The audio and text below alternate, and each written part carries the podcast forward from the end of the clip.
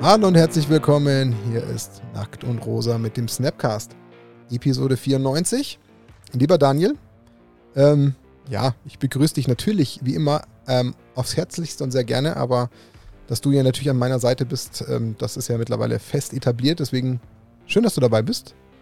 Bei unserer heutigen Hallo. Folge 94, äh, ja, wo es ähm, ja, uns, wie soll ich sagen, ähm, eine, eine Herausforderung, Hausaufgabe blüht, die wir zu bewerkstelligen haben. Denn ähm, wir haben, glaube ich, was, was erschaffen letzte Folge, was uns in dem Ausmaß gar nicht so bekannt war oder, oder wir gar nicht damit gerechnet hätten. Ich meine, klar, man hat Kai Budde zu Gast. Das ist natürlich schon wirklich eine Legende. Das kann man ja nicht so sagen.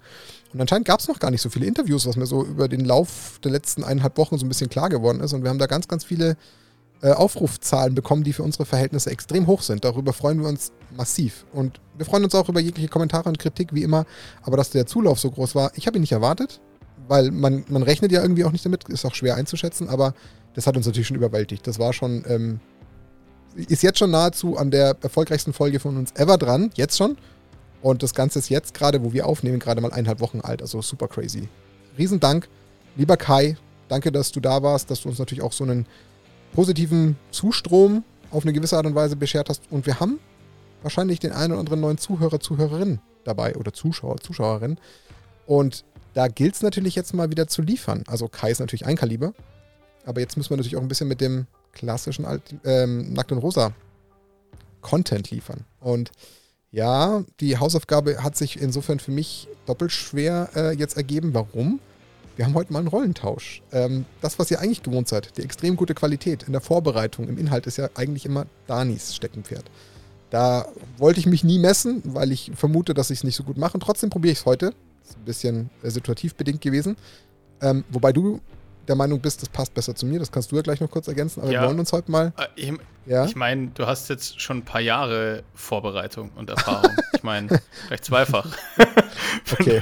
Wesentlich mehr Jahre äh, Vorbereitung und Erfahrung als ich in dem Thema. Deswegen macht das nur Sinn. Okay, dann löse ich kurz auf, worüber wir reden wollen. Er spricht nämlich von dem Thema Kinder, aber natürlich in der Kombination mit Magic oder an ein Hobby wie Magic oder ein Kartenspiel insgesamt heranzuführen. So.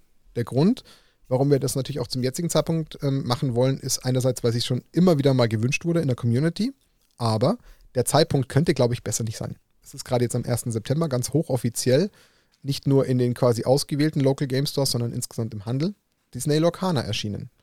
Und ich glaube, gerade aus diesem Gesichtspunkt passt es wunderbar, über beide Themen zu sprechen. Keine Angst. Größerer Anteil liegt natürlich in der Welt von Magic, so wie wir es auch immer sein wollen.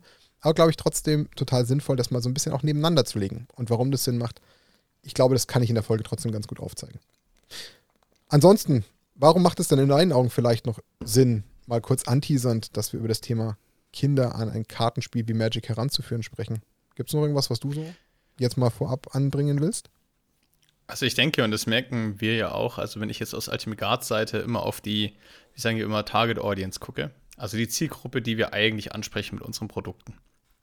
Und die ist ja jetzt nicht wahnsinnig überraschend, relativ identisch zu der Magic-Zielgruppe. Und wenn man sich so mal die Zahlen anschaut, dann sind die verhältnismäßig alt. Da ist eigentlich so unser Lieblingskunde, idealerweise so Mitte 30, der ganz, ganz gut verdient und bereit ist für Qualität.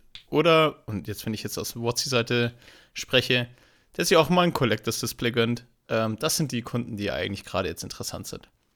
So, wenn man jetzt in der, im Schnitt, sage ich mal, der Durch, Durchschnittsmensch hat Mitte 30 wahrscheinlich Familie und Kinder und möchte ja eigentlich seine Hobbys teilen. Und ich glaube, ähm, der Need ist definitiv da und die Frage stellt sich, was machen TCGs beispielsweise, um einerseits Väter mit ihren Kindern abzuholen, aber auch die Zielgruppe zu verjüngern. Weil irgendwann werden die 35, werden auch irgendwann mal 45, 55, 65, wie auch immer und werden wahrscheinlich weniger Zeit haben, weniger Lust haben, in so ein Hobby vielleicht zu investieren. Das heißt, die Zielgruppe stirbt, das klingt jetzt ein bisschen dramatisch, aber stirbt so ein bisschen aus dann auf die Dauer, wenn man halt nicht das Nachwuchs fördert. Und deswegen finde ich das sehr sinnvoll, dieses Thema auch nochmal von der Seite zu beleuchten. Ich finde das jetzt, also ich hoffe, ich kann das Beispiel einigermaßen gut anbringen. Man hat ja vielleicht so ein bisschen im Weltgeschehen ja auch so dieses Problem zum Beispiel in China mit dieser Ein-Kind-Politik ja als guten Vergleich. Da hat man sich ja irgendwann mal entschieden, aufgrund des extremen Wachstums, das irgendwann mal künstlich zu begrenzen. Und so fühlt sich jetzt auch ein bisschen, ja, ist ein bisschen komischer Vergleich, aber ich will einfach im Endeffekt nur sagen, wenn der Unterbau nicht nachrutscht, dann, wie du schon sagst, dann hast du halt irgendwann das Problem, dass dir irgendwann einfach die Zielgruppe, ich meine, du versuchst natürlich vielleicht noch mit Leuten, die mit Mitte 30 noch nicht Magic spielen, die nochmal zu erreichen und die nochmal irgendwie zu animieren und vielleicht da nochmal so einen Entry-Point zu schaffen. Aber deine Zielgruppe, deine Audience bleibt schmäler, als es dir vielleicht eigentlich lieb ist, weil im, im besten Fall hast du ja eine möglichst große Audience in Gänze. Das wäre ja so dein Wunsch. Aber das wollen wir beleuchten. Nicht nur das, sondern wir wollen ja auch ganz bewusst sagen, was gibt es denn auch wirklich für konkrete Möglichkeiten, das Kind heranzuführen? Und dafür möchte ich jetzt für den Einstieg ähm, etwas als, als Beispiel heranführen, was bestimmt dem einen oder anderen bekannt ist. Aber ich finde es ziemlich spannend, das ähm, mal kurz nochmal aufzugreifen und das nochmal so als gute Einstiegs, ähm, als Einstiegsstory zu wählen. Denn es geht tatsächlich um eine, ja, eigentlich kann man sie irgendwo schon auch als eine gewisse Form von Pro-Spielerin bezeichnen. So wurde sie auch schon in den Medien und auch im Wiki-Artikel bezeichnet. Ich spreche nämlich tatsächlich von Dana Fischer. Dana Fischer ist ein äh, mittlerweile, lass mich kurz rechnen, wir haben es ja, ja genau, ein mittlerweile 13-jähriges Mädchen. Also sie wurde geboren im Juli 2010, was ja jetzt fast ein bisschen mehr genau wie 13 Jahre her ist. Und die eigentlich in der Magic-Welt für einiges an Aufsehen gesorgt hat. Denn sie war, und das wird sie, glaube ich, noch für eine längere Zeit bleiben, vermute ich. Vielleicht gibt es irgendwelche Gegenbeispiele, die ich noch nicht kenne. Sie wird das jüngste Mädchen oder wahrscheinlich auch das jüngste Kind in der Geschichte gewesen sein, die an, einem, äh, an einer Pro-Tour teilgenommen hat oder einem Grand Prix. Ähm, es war, glaube ich, sogar Grand Prix, sorry. Denn sie hat tatsächlich ähm, das allererste Mal mit fünf Jahren ähm, an einem Grand Prix teilgenommen. Und ähm, wenn man sich mal überlegt, mit fünf Jahren an einem Grand Prix teilnehmen, dann denke ich mir so, what the hell? Das ist mal so. das ist schon crazy, wenn man sich überlegt, wie, also es scheitern, und das äh, überhaupt nicht werten gemeint, viele an dem erwachsene Menschen an diesem Spiel, wegen der Komplexität. Und ich meine, wie oft ist es bei uns noch, wo wir über Dinge diskutieren, über Layer, äh, über den Stack und verschiedene Phasings und ähm, dann kommt eine Fünfjährige, die auf High Competitive Level spielt. Das ist schon echt. Spoiler ähm, Alert, es wird noch verrückter. Also, wollte gerade ja. sagen, das, das können wir sogar noch toppen. Also, Fangen wir ganz kurz von vorne an. Also der Vater hat sich, als sie dreieinhalb war und sie hat eine ältere Schwester, hat er sich einfach ähm, gedacht, ähm, weil sie auch so ein bisschen grundsätzlich Interesse gezeigt hat, dass er dann überhaupt erstmal sie an das Spiel heranführt. Klar, das hat er dann hauptsächlich natürlich erstmal gemacht, weil sie sowieso die Karten noch nicht lesen konnte, in einem sehr, sehr ähm, speziellen ähm, Format oder einer speziellen Form. Wie, erzählen wir später mal, was da eben auch für andere Väter oder Mütter jetzt hier in dem Podcast vielleicht eine Anleitung sein könnten. Aber das war der Einstiegspunkt. Als sie dann ähm, eben lesen konnte, ähm, hat es natürlich insofern vereinfacht, ihr das nochmal weiter beizubringen und es in der, zu intensivieren. Ähm, die Schwester hat dann das Interesse verloren, aber Dan hat dann gesagt, okay, nein, ich finde das spannend, ich möchte da unbedingt weitermachen. Und genau, also nochmal, eben mit fünf hat sie dann damals mit ihrem Dad ähm, an dem Two-Headed Giant ähm, Event teilgenommen und das war der Grand Prix San Diego, August 2015, also gerade ähm, fünf Jahre und zwei oder einen Monat alt, muss man sich echt nochmal vergegenwärtigen. Da hat natürlich er sie extrem äh, an die Hand genommen, klar, und so ein bisschen geguidet. Ist ja normal. Trotz allem, also fünf ist immer noch, keine Ahnung, gefühlt immer noch sieben, acht, neun Jahre von dem weg, wo ich mir wahrscheinlich als jüngstes Alter vorstellen könnte, dass sich jemand da wirklich dazusetzt und mal mitspielt. Meine Aber Ja, also ich meine, mit fünf, da musst du, bei Magic musst du gut rechnen können. Habe ich das jetzt richtig verstanden, dass sie auch mit fünf schon lesen konnte? Also wann genau sie dann gelesen hat, ist äh, tatsächlich nicht ähm, aufgeführt. Also es das heißt dann nur after they learn to read. The process went Aber ich meine, also, wenn sie, sie hat ja in August 2016 Grand Prix gespielt in Oregon. Genau. Ähm, das heißt, mit sechs Jahren hat die gelesen, was das Zeug hält. Also sie wird wahrscheinlich da dann schon gelesen haben können, nehme ich auch stark an. Also du sagst es gerade richtig, also sie hat dann wirklich ihren ersten Grand Prix, also der eben nicht two-headed war, sondern quasi One vs. One, hat sie eben dann äh, im August 2016 teilgenommen und sie hat dann sogar nochmal drei weitere Grand Prix in den nächsten Jahren erstmal überhaupt gespielt. Und dann, ähm, das ist das Kuriose, jetzt geht es ein bisschen weiter in die äh, Geschichte, Und sie hatte sich ein Ziel gesetzt, und zwar, ähm, das, also insgesamt ein Ziel erstmal gesetzt, dass sie mindestens fünf von neun Matches ähm, bei so einem Grand Prix mal gewinnt. Das war so ihr Anreiz, muss man sich vorstellen. Junger Mensch, kleiner Mensch, sechs, fünf, sechs, sieben Jahre alt, ja. dass sich der überhaupt so ein Ziel setzt. Also, also wie viel, wie viel Hirnmasse im positiven Sinne ist denn da schon vorhanden, dass man sich so ein Ziel setzt, ich möchte fünf von neun Spielen gewinnen, was ja auch über dem Mittelwert drüber ist, was ja auch schon zeigt, okay, da ist ja irgendwo, ist ja irgendwo was vorhanden, dass jemand das schon so versteht, was ich total kurios finde. Und sie hat es tatsächlich im Jahr 2017 in Las Vegas geschafft. Also nochmal, das Mädel ist sieben und gewinnt in Las Vegas fünf von neun Matches. Mit sieben. Ich bleib dabei. Ist es überhaupt legal? ich meine, darf die das eigentlich? Unbegreiflich für mich. Also es war im Juni 2017, damit war sie ja sogar noch einen Monat, ähm, für einen Monat noch sechs Jahre alt, also noch nicht ganz sieben. Gewinnt sie fünf von neun Matches. Ähm, und du musst man sich mal vorstellen, da spielt sie im Endeffekt so circa ähm, 20 Spiele roundabout in etwa zwölf Stunden mit ganz wenig Pausen und äh, ist insofern ähm, besser als circa 55 Prozent der daran teilnehmenden 3000 Leute. Also da spielen 3000 Leute, die weit älter sind. Also mit weit meine ich natürlich mal im Schnitt 18 mindestens mal. Und wir sagten ja gerade, heutzutage ist ja der durchschnittliche Spieler wahrscheinlich so Ende 20, Anfang 30 mittlerweile schon. Und da hat die das schon mit ähm, so einer Qualität gespielt, wo ich mir denke, das ist unfassbar. Ähm, ansonsten, was ist noch wirklich ähm, bedeutend zu erzählen, und ähm, dann hat sie sich gedacht, okay, jetzt habe ich mein erstes Ziel erreicht. Ich wollte mal so fünf aus neun Spielen gewinnen. Dann setzte sich das nächste Goal und zwar, sie wollte unbedingt auf Day, also uh, Day 2 gehen auf einem Grand Prix. Ich meine, was zur Hölle?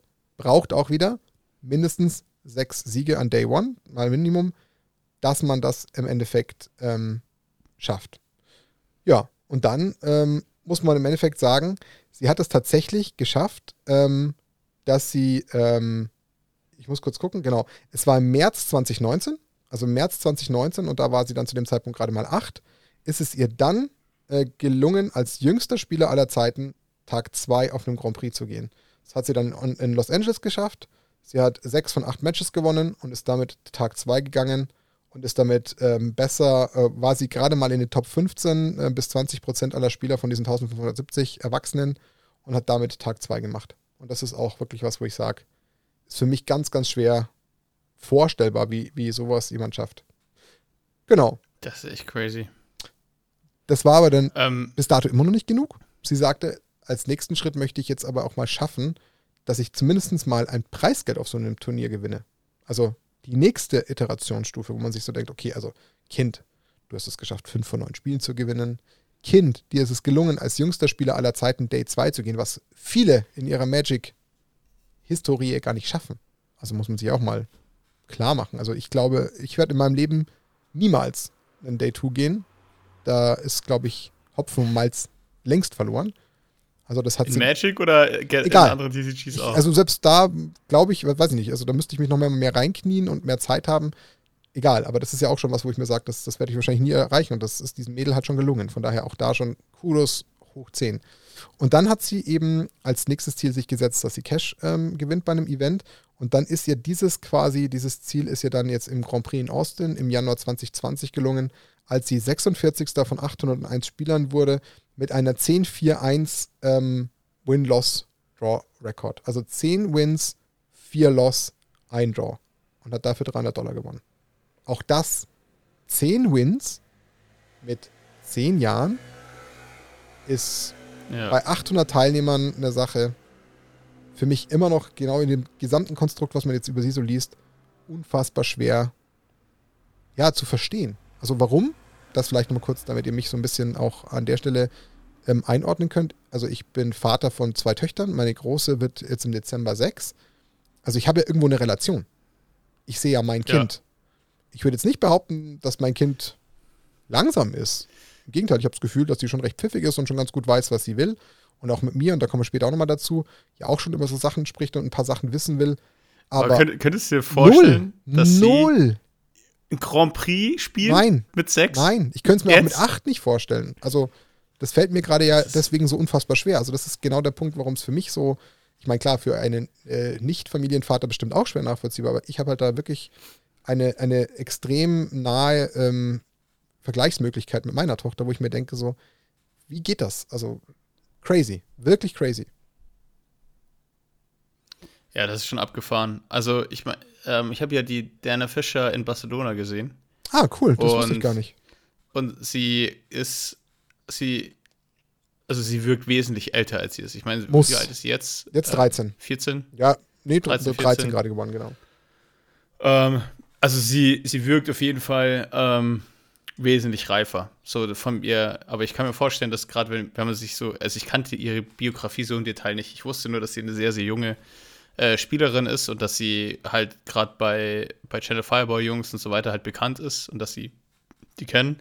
Aber die Story kannte ich so im Detail nicht. Ähm, das ist schon super beeindruckend. Und ähm, also Humor hat jeder, der, der, der kurz, kurz also jeder, der, der mal so ein, so ein Event gespielt hat, oder der mal auf so einem Grand Prix war oder selbst auf, ich meine, selbst die Legacy-Events, die jetzt stattfinden, die sind ja kein Vergleich zu so einem Grand Prix. Beim Grand Prix haben früher 2000 Leute, 3000 Leute mitgespielt. In Legacy sind jetzt 500, 600 auf so einem Event. Also, das sind andere Dimensionen, andere Dichte an Spielern. Ähm, das ist schon, das ist schon richtig absurd, muss ich schon echt sagen. Ähm, macht mich ein bisschen puff. Ja, absolut. Und nochmal, also was ich, also es gibt hier auch so, so einen kleinen Fun-Fact, den sie da dann nach diesem ähm, quasi ähm, Sieg über die 300 Dollar auch bei, bei Twitter geschrieben hat. Da hat sie dann eben nach diesem, nach dem Erfolg geschrieben, Now have more GP Day twos than my dad. Und das ist natürlich auch ein ziemlich geiles Statement, ähm, ja. weil das musste auch erstmal schaffen, weil es war ja quasi dann ihr zweites Day Two und hat dann noch das Preisgeld, also schon echt crazy. Und wie du schon gerade richtig gesagt hast, sie hat auch auf Channel Fireball ähm, dann entsprechend auch mal ein paar kleine Artikel geschrieben und wurde auch quasi von äh, Wizards of the Coast im etwas längeren Video auch mal quasi gefeatured und auch vorgestellt und auch quasi auf sie eingegangen, was ich ja zumindest mal gut finde. Aber immer noch, ähm, und das ist ja dann so ein bisschen auch gleich die Überleitung zu unserem, zu unserem Kernthema eigentlich Kinder und Magic, ähm, also immer noch sehr schwer vorstellbar und deswegen natürlich auch erstmal die Frage, ähm, finde ich es zu jung, findest du es zu jung? Ähm, ich bin immer noch ein bisschen, ich bin noch ein bisschen hin und her gerissen. Ähm, können wir ja vielleicht mal so als Überleitung verwenden. Also, wie würdest du es denn aus deiner Aber Warte beantworten? Würdest du sagen, das war einfach auch zu früh oder sagst du, das ist einfach auch davon abhängig, ja, wie, wie reif und neugierig das Kind ist oder wie würdest du es bewerten? Also, ich, äh, ich glaube, also zu, zu jung, ich meine, dafür war sie ja sehr erfolgreich. Also, offensichtlich gefällt ihr das ja, sonst würde sie ja den ganzen Kram nicht mitmachen. Ähm, und was ich mich halt jetzt frage, ist das jetzt ein Verdienst der Eltern, die sie besonders zu diesem Spiel hingeführt haben?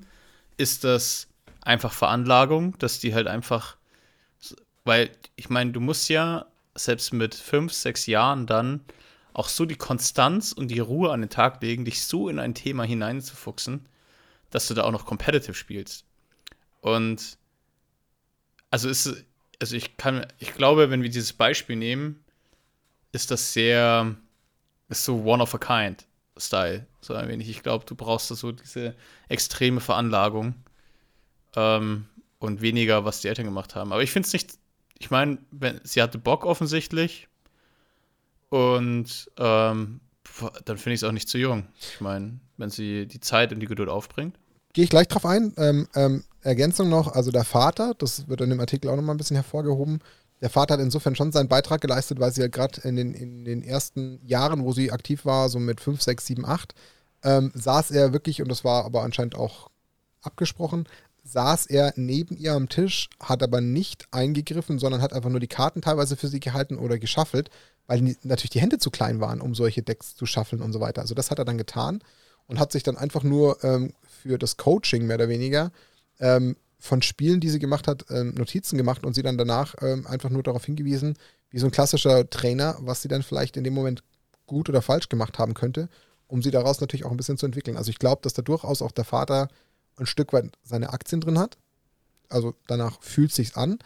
Aber ja. ich gebe dir insofern recht, da muss ja eine Grundveranlagung da sein. Also du kannst ja nicht einfach, ich sage jetzt mal, also das ist auch überhaupt gar nicht wertend gemeint, aber ich lehne mich mal ganz weit aus dem Fenster. Du wirst wahrscheinlich irgendwo im Promillbereich aus 1000 Kindern wirst du äh, im Promillbereich, wenn überhaupt, äh, Kinder finden, wo du sagst, du kannst die problemlos mit dem Thema Magic konfrontieren mit fünf oder sechs Jahren, was dann so hängen ja. bleibt, dass man sagt, okay, dieses Kind würde sich auch erstmal irgendwo einem Event widmen. Deswegen ist das schon, wie du schon sagst, eher Kategorie One of a Kind. Also das würde ich schon auch unterstreichen und, und dem zustimmen.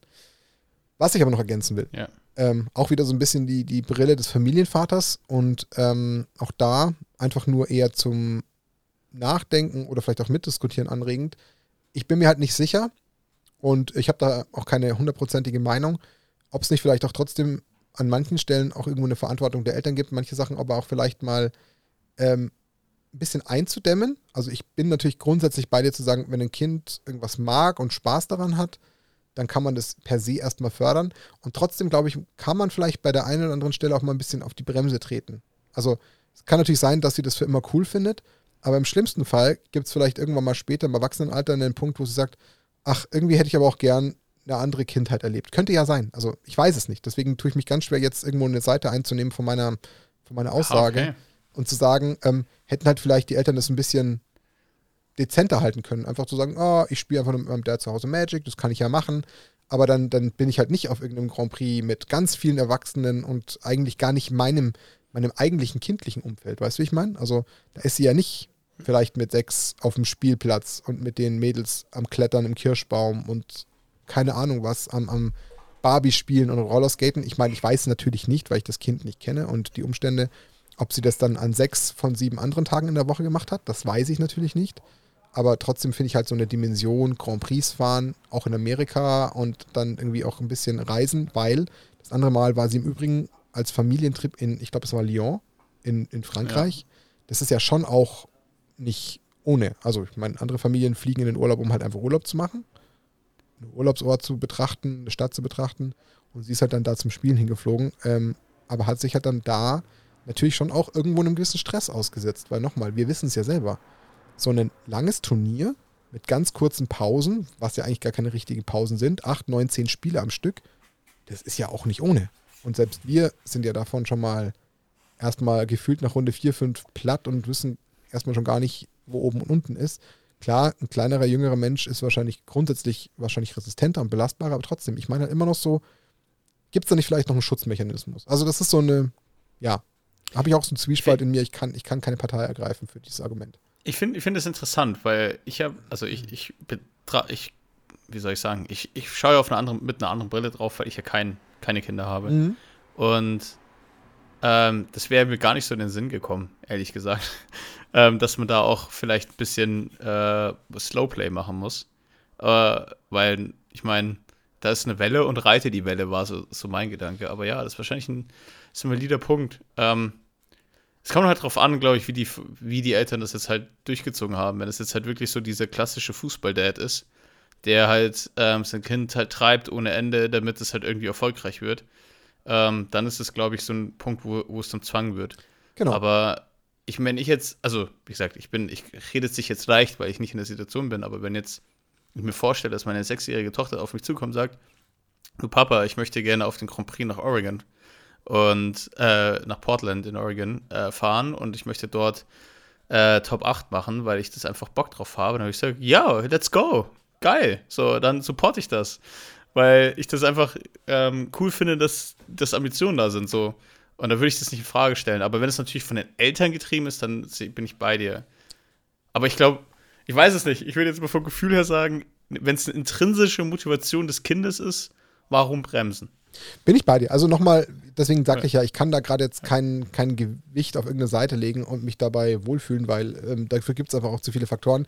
Ich wollte es nur in den Raum schmeißen, zu sagen, okay, man muss auch da einfach auch an, an mögliche, ja, ich will nicht sagen Folgen, aber, aber trotzdem kann es ja kleine Auswirkungen haben. Es kann ja dann irgendwann mal mit 20 bei dem Kind so einen Moment geben, wo es sagt, also irgendwie hätte ich es auch irgendwo schön gefunden, wenn ich meine Kindheit wie ein klassisches Kind erlebt habe. Das hatte ich ja nie.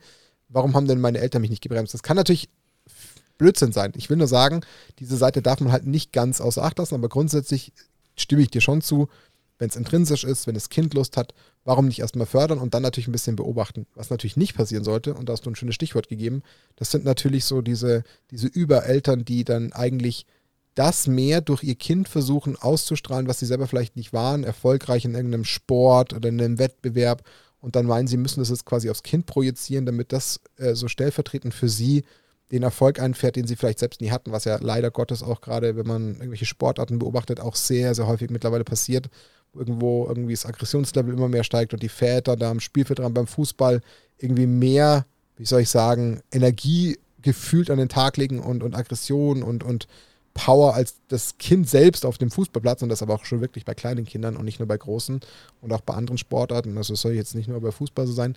Und das wäre natürlich katastrophal, wenn das so ist. Wir wissen es nicht, deswegen können wir mal den Fall Dana, glaube ich, einfach mal beiseite legen und sagen, okay, wir widmen uns ein bisschen dem nächsten Topic. Aber das ist tatsächlich auch ein ganz, ganz passender Übergang, denn die nächste Frage, die ich mir so gestellt habe, und die kommt natürlich, und das passt wunderbar, wie du es vorhin gerade so ein bisschen an dem Beispiel fiktiv mal gemacht hast, das passt so ein bisschen zu meinem Szenario und auch wiederum zu der Geschichte jetzt gerade unter anderem mit Lorcana. Ähm, weil natürlich ich, als jemand, der jetzt seit fünf, sechs Jahren sein Hobby äh, Trading Card Games nochmal ein bisschen nachholt und da einfach äh, seine eigentlich verpasste Jugendliebe entdeckt hat, der ist natürlich mit einem Kind, was jetzt äh, in ein Alter kommt, wo es langsam das Lesen und Schreiben äh, beginnt, natürlich irgendwo schon auch sagt, naja, als Vater gibt es ja auch irgendwo, gerade wenn man natürlich eher so eine Vater-Tochter-Beziehung hat, ähm, auch irgendwo mal eine Möglichkeit, wo die Tochter tendenziell auch mal vielleicht ähm, eher dem, dem Hobby des Vaters ähm, interessiert ist, weil das ist natürlich eigentlich die nicht ganz so einfachere Beziehung. Das soll nicht heißen, dass es nicht genug Hobbys gibt, die sich Väter mit Töchtern teilen. Da gibt es bestimmt ein paar. Aber ich sag mal so, wenn man so dem, dem klassischen Schema folgt, ich meine, ich habe ewige Zeiten in meiner Jugend Fußball gespielt und in meiner Kindheit. Klar, heutzutage spielen ganz, ganz viele Mädchen Fußball, aber es ist natürlich auch nicht der Standard. Also es geht ja nicht, wie fast jeder Junge, jedes Mädchen auch sagt, das will Fußball spielen. Das ist seltener. Genauso ist es auch ganz selten, dass jedes Mädchen herkommt und sagt, Papa, ich würde ganz gerne mit dir am Auto schrauben. Ich möchte mit dir an deiner Modelleisenbahn gemeinsam mit dir mitbauen. Ich möchte, weiß ich nicht, das Gartenhaus äh, sägen. Ist ja nicht so Standard. Und dann ist natürlich in meinen Augen zumindest vielleicht sowas wie das Kartenspielen ein bisschen universeller im Vergleich, wo vielleicht da dann ein bisschen mehr die Neugier aufkommen kann, weil man sieht es ja auch, dass da durchaus ähm, gerade zumindest auch so, so Kartenspiele für Kinder, sowas wie Pokémon, ja auch von Mädchen gesammelt werden und dann auch ein Bezug da ist, weil man halt die Tierchen und die Figuren und die Charaktere irgendwo kennt. Und das ist mein Punkt, zu sagen, ich hätte natürlich ein Rieseninteresse daran und würde es auf eine gewisse Art und Weise natürlich stolz machen, wenn ich irgendwo die Möglichkeit hätte, mein Kind an so ein Kartenspiel heranzuführen. Und jetzt kommt natürlich so ein bisschen die Grundsatzfrage, wie leicht bietet sich denn Magic dafür an? Ja. Ähm, was, was ich mich auch frage, ist, äh, ähm, das kannst du vielleicht beantworten, ähm, ist es nicht fast ein bisschen natürlich, dass sich ähm, die, also dass die Kinder sich daran orientieren, was macht der Papa da eigentlich die ganze Zeit? Der hängt da immer in seinem Keller ab, äh, macht lustige Podcasts und irgendwelche Kartendinger da unten. Was spielt er da eigentlich? Und ich möchte auch mit dem spielen, was er da auch spielt. Oder ist da weniger aktives Interesse oder wie, wie läuft? Also, wenn ich mir vorstelle, dass, ähm, gut, ich bin jetzt alleinerziehend aufgewachsen, aber wenn meine Mutter jetzt irgendwie im Wohnzimmer sitzen würde und Karten sortiert, ich hätte auf jeden Fall Interesse gehabt, was, weil es eine erwachsene Person ist, die irgendwas Lustiges macht. Und deswegen habe ich auch früher, sehr früh Kanaster gelernt, weil ich immer mit Oma und Opa in diesen großen Runden mit den Familien halt Kanaster spielen wollte. Da habe ich, saß ich auch mit sieben da und habe Kanaster gezockt. Also, ähm, ja, ist ein, ist ein valider Punkt. Ähm, also, ich glaube, dass das natürlich ein Stück weit Standard wahrscheinlich ist, im weitesten Sinne, dass sich ein Kind natürlich immer grundsätzlich mal interessiert, was machen Mama und Papa da. Also, das glaube ich ist auch ganz normal. Ähm, deswegen glaube ich, sind die auch in so einem jungen Alter natürlich da noch nicht so, noch nicht so, wie soll ich sagen, voreingenommen oder schon auf irgendeine Richtung geeicht wie Puppen und, und Autos und weiß ich nicht. Also, ich glaube, da gibt es noch nicht so dieses, dieses Standardschema. Ähm, und du hast schon recht, also das passiert natürlich auch, dass sie sagt, Papa, was ist denn da mit den Karten? Darf ich mal die Karten anschauen? Und dann wirklich auch die Kategorie, darf ich meinen Booster aufreißen? Ich mache das auch ganz vorsichtig oder darf ich dir helfen da beim, beim Sleeven, wo du wirklich dann merkst, okay, da ist ein Grundsatzinteresse erstmal für das da, was Papa macht. Also das ist per se erstmal richtig. Aber sie mhm. erlebt mich ja zum Beispiel jetzt nicht ähm, abends, äh, wenn ich eine Runde Magic spiele oder One Piece oder egal welches Kartenspiel, weil da ist sie ja schon im Bett. Das heißt, diesen Moment, den hat sie ja so noch nicht erlebt.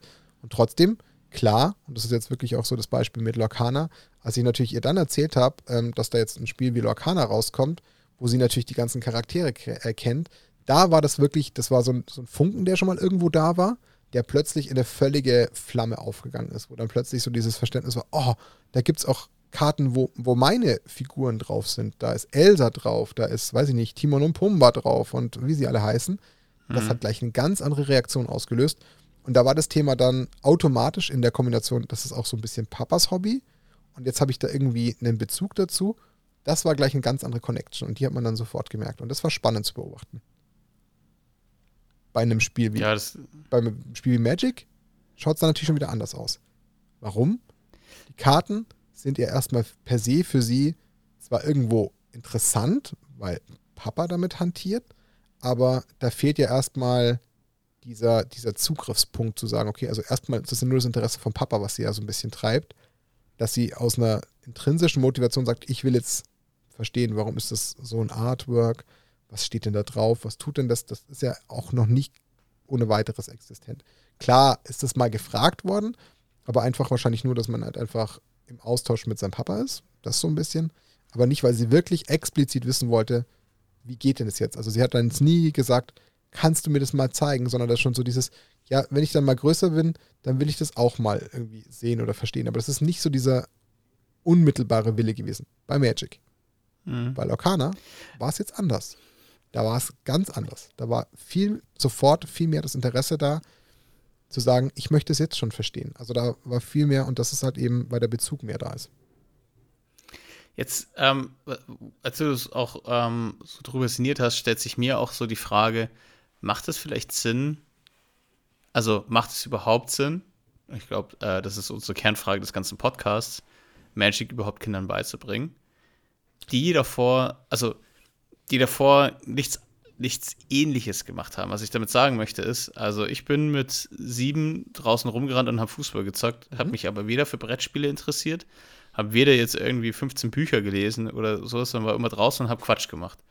Ähm, ich, wenn ich jetzt sofort mit Magic angefangen hätte, dann, dann muss es doch erstmal ein paar Stufen geben. Also es gibt ja Brettspiele, es gibt mhm. einfache Kartenspiele. Macht es nicht erstmal Sinn, über solche Iterationsstufen ranzukommen, um dann mal mit Magic um die Ecke zu kommen, als jetzt, wenn ich völlig random mich mit einem Kind hinsetze und ein paar Karten auspacke. Weißt du, wo ich, wo ich herkomme? So, oder, oder Voll. Was, was ich sage? Ich, und ich glaube, die Antwort haben wir tatsächlich auch ähm, dabei, weil es geht ja darum, wie ich es mache.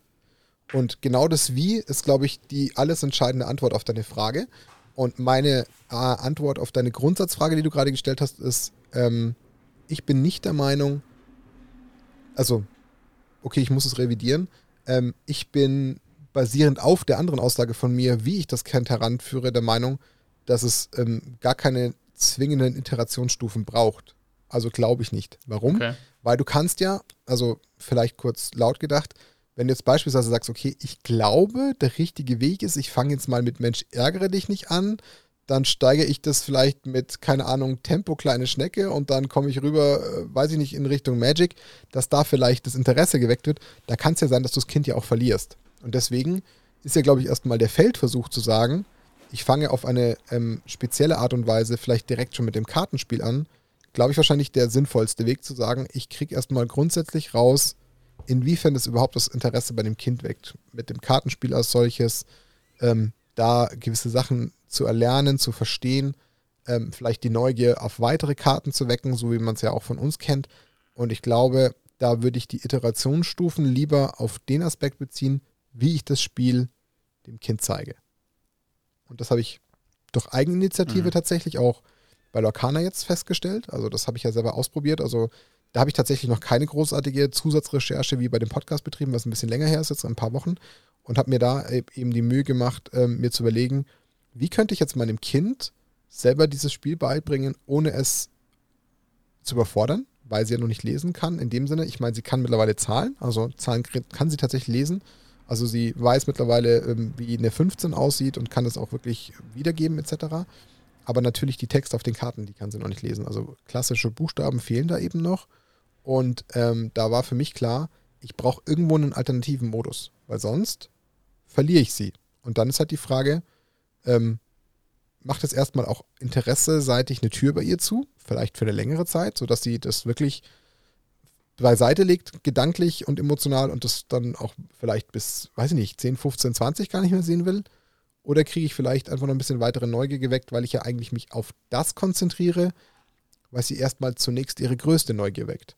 Mit Papa was machen, die tollen Artworks spielen und da habe ich mich dann eben lokanerseitig dem Thema genähert. Aber die Antwort auf, auf Magic bezogen, und da ist ja auch ein bisschen eine Frage verwurzelt, das kann ich meiner Meinung nach auch bei Magic tun. Das geht auch da. Ist halt natürlich davon abhängig, und da würde ich jetzt nämlich auch da die Überleitung von dir nutzen, dass man sich vielleicht mal so ein bisschen die Pros und Cons anschaut, die man halt für sich in die Waagschale werfen sollte. Und die, glaube ich, sind jetzt an der Stelle gar nicht unwichtig. Ähm, also wenn man ja. jetzt mal so auf die Pros bei... Ja, ich, ja? ich, ich, ich würde gerne noch davor, weil es bestimmt auf diese Liste auch nochmal mit einzahlt.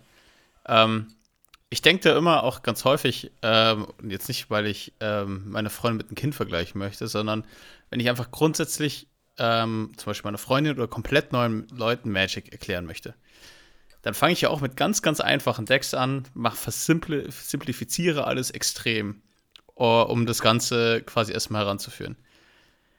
Jetzt ist es so, dass du ja bei einem erwachsenen Menschen ja die Hoffnung hast, dass es relativ schnell in einen, sag ich mal, tieferen Prozess reingeht, dass du dann auch für dich selber spannende Spiele hast. Das kannst du vom Kind nur bedingt dann erwarten, vermutlich.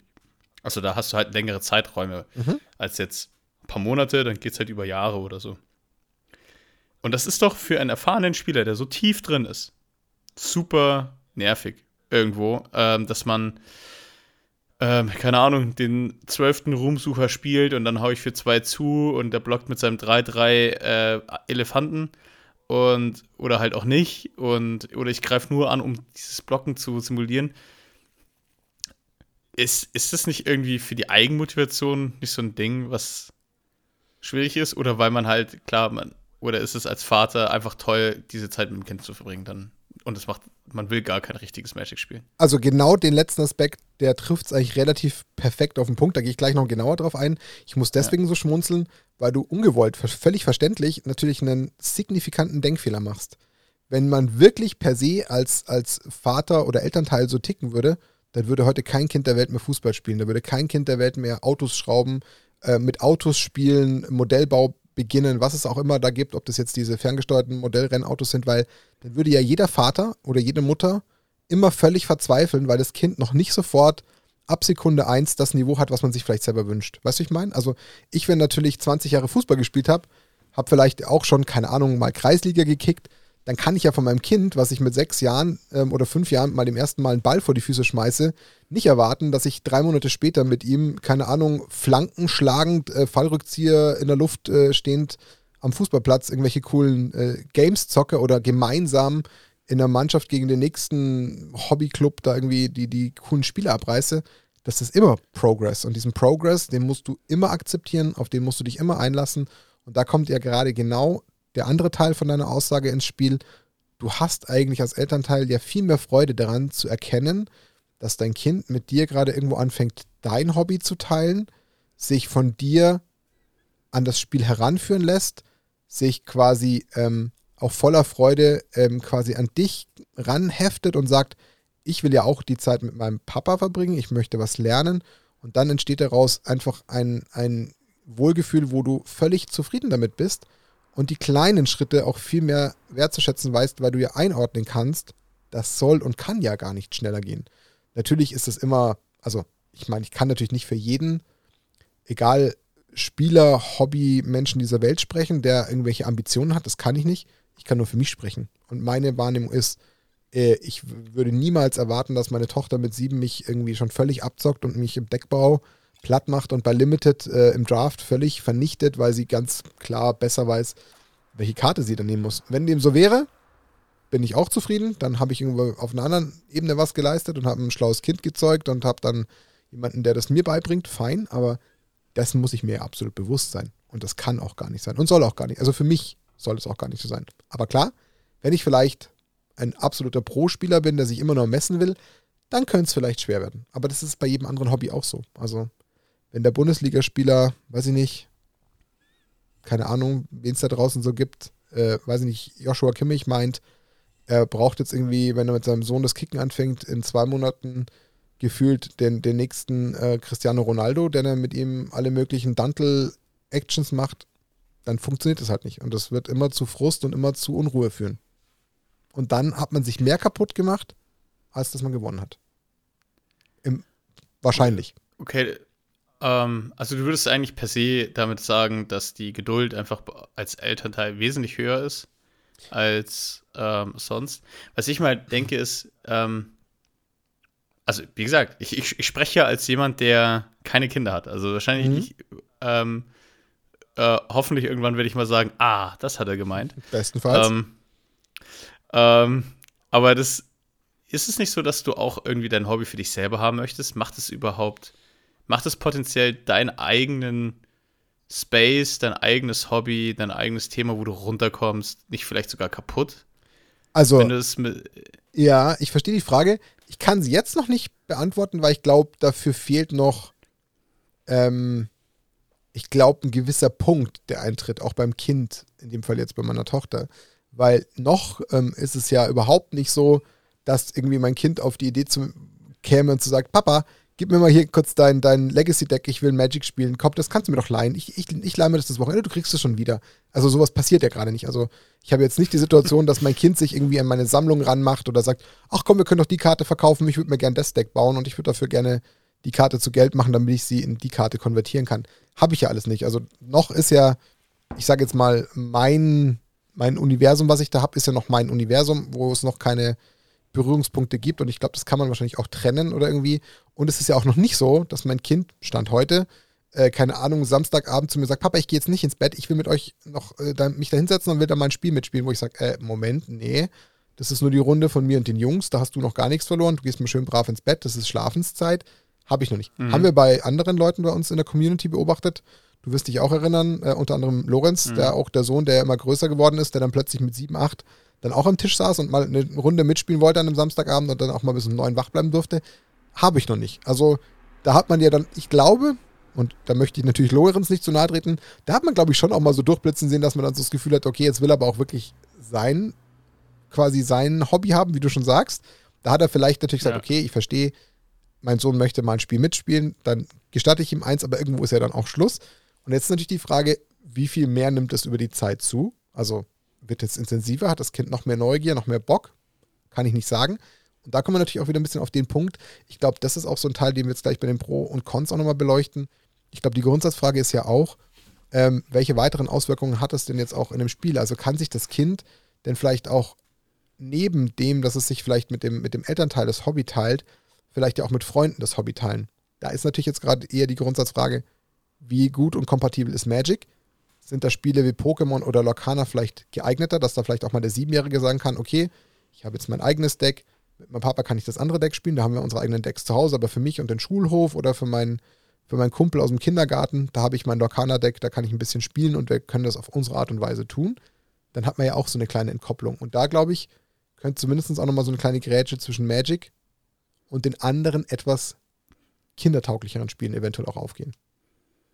Ja, ähm, das ist ein sehr interessanter Punkt, weil ich habe bei meinem Neffen zum Beispiel, der ähm, ist letztes Jahr eingeschult worden Mhm. und an der Schule sind die ist Pokémon, sind Pokémon-Karten ein ganz großes Ding. Die wurden jetzt mittlerweile auch wieder verboten und Zu so, Recht, der ich Klassiker. finde.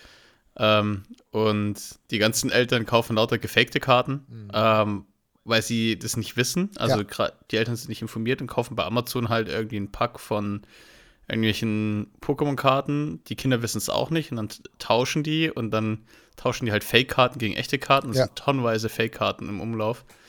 Ähm, und ich habe auch dann, als ich das so mitbekommen habe, die wünschen sich auch, ähm, weil sie von mir, ich bin immer der Kartenonkel hier, ähm, der immer Karten verschenkt, wünschen sich immer zum Geburtstag irgendwelche Pokémon-Karten von mir. Und dann habe ich auch gemeint, hey, ich kann, lass uns doch mal spielen. Lass uns, ich, wir haben ein Pokémon, lass uns mal ein Deck machen. Können wir auch gegeneinander, gegeneinander spielen? Nee, kein Interesse. Nur Mhm. sammeln. Mhm. Weil keiner in dieser Schule wirklich spielt. Die sammeln nur diese Karten. Und, das, und ich glaube, und da bringt es auch nichts, wenn der Kartenonkel hier irgendwelche äh, versucht, sie zum Spielen zu animieren. Ich sehe es genauso wie du. Das muss früh, es müssen Freunde sein, die dich zum Zocken bringen. Und jeder Interviewgast, den wir hier hatten, der angefangen hat mit Magic, hat auch immer gesagt, das waren Freunde, Das war die mir Bruder. das gezeigt haben. Das, keiner hat gesagt, mein Vater hat mir gezeigt, wie Magic geht. Also, ähm, und ich glaube, das ist, glaube ich, so der, der Knackpunkt, warum es gerade bei Magic, wo du wahrscheinlich gemeinsam am Tisch sitzen musst, um über diese Regeln zu diskutieren, ähm, oder dich durch diesen Wust durchbringen musst, dass du ohne Gleichaltrigen, die dieses Spiel auffrönen, super schwer haben wirst, da reinzukommen. Ich habe noch eine ergänzende These, die würde ich gerne noch anhängen an deine Aussage. Bauchgefühl. Kann jetzt nicht sagen, ob das statistisch belegbar wäre. Ich glaube tatsächlich, dass es genau für den Aspekt wahrscheinlich sogar wahrscheinlich besser ist, wenn man das Kind so früh wie möglich dann dem Ganzen zulässt, weil es dann vielleicht sehr früh mit noch etwas weniger Bewusstsein ähm, vielleicht sich einer Liebe hingibt und einer, einem Hobby hingibt, was es vielleicht mit etwas mehr Verstand, ähm, mit einem etwas höheren Alter dann nicht mehr so leicht tut. Also da ist es ja auch klassisch. Also je älter das Kind wird, desto uncooler werden ja die Eltern, desto mehr will man sich ja abnabeln, desto mehr will man sich ja mit seinen Freunden beschäftigen, weshalb man dann ja zum Beispiel auch als Elternteil wahrscheinlich gar nicht mehr so leicht den Zugang hat und sagt, hey, setz dich doch mal hin mit mir. Ich zeig dir jetzt Magic, ich zeig dir Pokémon oder Lokana, völlig egal. Das, glaube ich, ist tatsächlich eben, wenn das Kind noch jünger ist, dann eine Sache, die sich dann so ein bisschen in seine, in seine Habits irgendwie integrieren lässt, dass es sagt, ah, ich habe eine schöne Erinnerung. Ich habe mit meinem Dad auch schon, keine Ahnung, mit fünf mich hingesetzt und dann haben wir irgendwie immer am Freitagabend mal so ein bisschen äh, Lorcaner gespielt, auf unsere Art. Das finde ich cool. Das habe ich irgendwie schön in Erinnerung. Dann trägt sich das wahrscheinlich leicht damit, wenn ich versuche, mit 7, 8, 9 dem Kind das zu sagen, wird zu sagen, oh nee, keine Lust, gib mir meine Switch, ich will aufs Zimmer, ich will spielen oder was weiß ich was. Und das, glaube ich, könnte sich ja. da äh, auch nochmal eventuell anders ausprägen, wenn das Kind, wie wir jetzt hier in dem Fall von Dana, wo der Vater ja sehr jung ihr das beigebracht hat, sich natürlich da sowas auch im positiven Sinne einprägt, was es dann einfach auch positiv assoziiert und beibehalten will. Also sehe ich auch nochmal so als eine, als eine Option, weil das du auch gerade schon mit deiner Aussage bestätigst. Klar, Schule ist man 7, 8, 9 um den Dreh. Da sind es dann die Kumpels, die, die Freunde auf dem Pausenhof, Pokémon-Karten, die sind cool. Und da ist halt ein anderer, anderer Zugang zu dem Thema. Aber ja. lass uns mal vielleicht in Richtung Pros und Cons schauen. Warum? Und da wieder auch so ein bisschen die Brücke auch zu, zu Magic auch wieder zu bauen. Was würde ich jetzt mal momentan ähm, so auf die Schnelle, die ich mir Gedanken gemacht habe, so als, als Pros sehen? Also was ist denn wirklich ein, ein Pro-Argument, warum ich glaube, es könnte durchaus Sinn machen, dass man ähm, einem Kind schon frühzeitig Magic beibringt und zeigt. Ähm, wie, erzählen wir ja noch, haben wir gesagt. Also was ich zum Beispiel ein klares Argument finde, habe ich ja schon auch mehr oder weniger indirekt angedeutet, man hat ein gemeinsames Hobby. Also ich glaube, jedem Kind, der sich so ein bisschen an seine Kindheit erinnert, wo er sagt, okay, ich kann mich irgendwo hoffentlich an, an schöne Erlebnisse erinnern, was ich jedem immer von Herzen wünsche, der sagt, oh, ich kann mich immer dran erinnern, ich habe das mit meinem, mit meiner Mama, mit meinem Papa gemacht, das habe ich immer, das habe ich immer geliebt. Also was man hat. Da kann ja eben Magic genau oder so ein Kartenspiel genau sowas erzeugen, zu sagen, nee, ich fand das immer total toll, zu meinem Papa in den Hobbykeller zu gehen, mir diese Karten mit ihm anzugucken.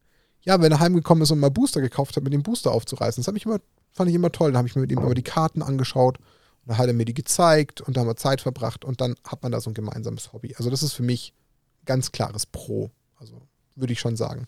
Da gibt es ja erstmal keinen, kein, wie soll ich sagen, kein Gegenpol zu dieser Aussage.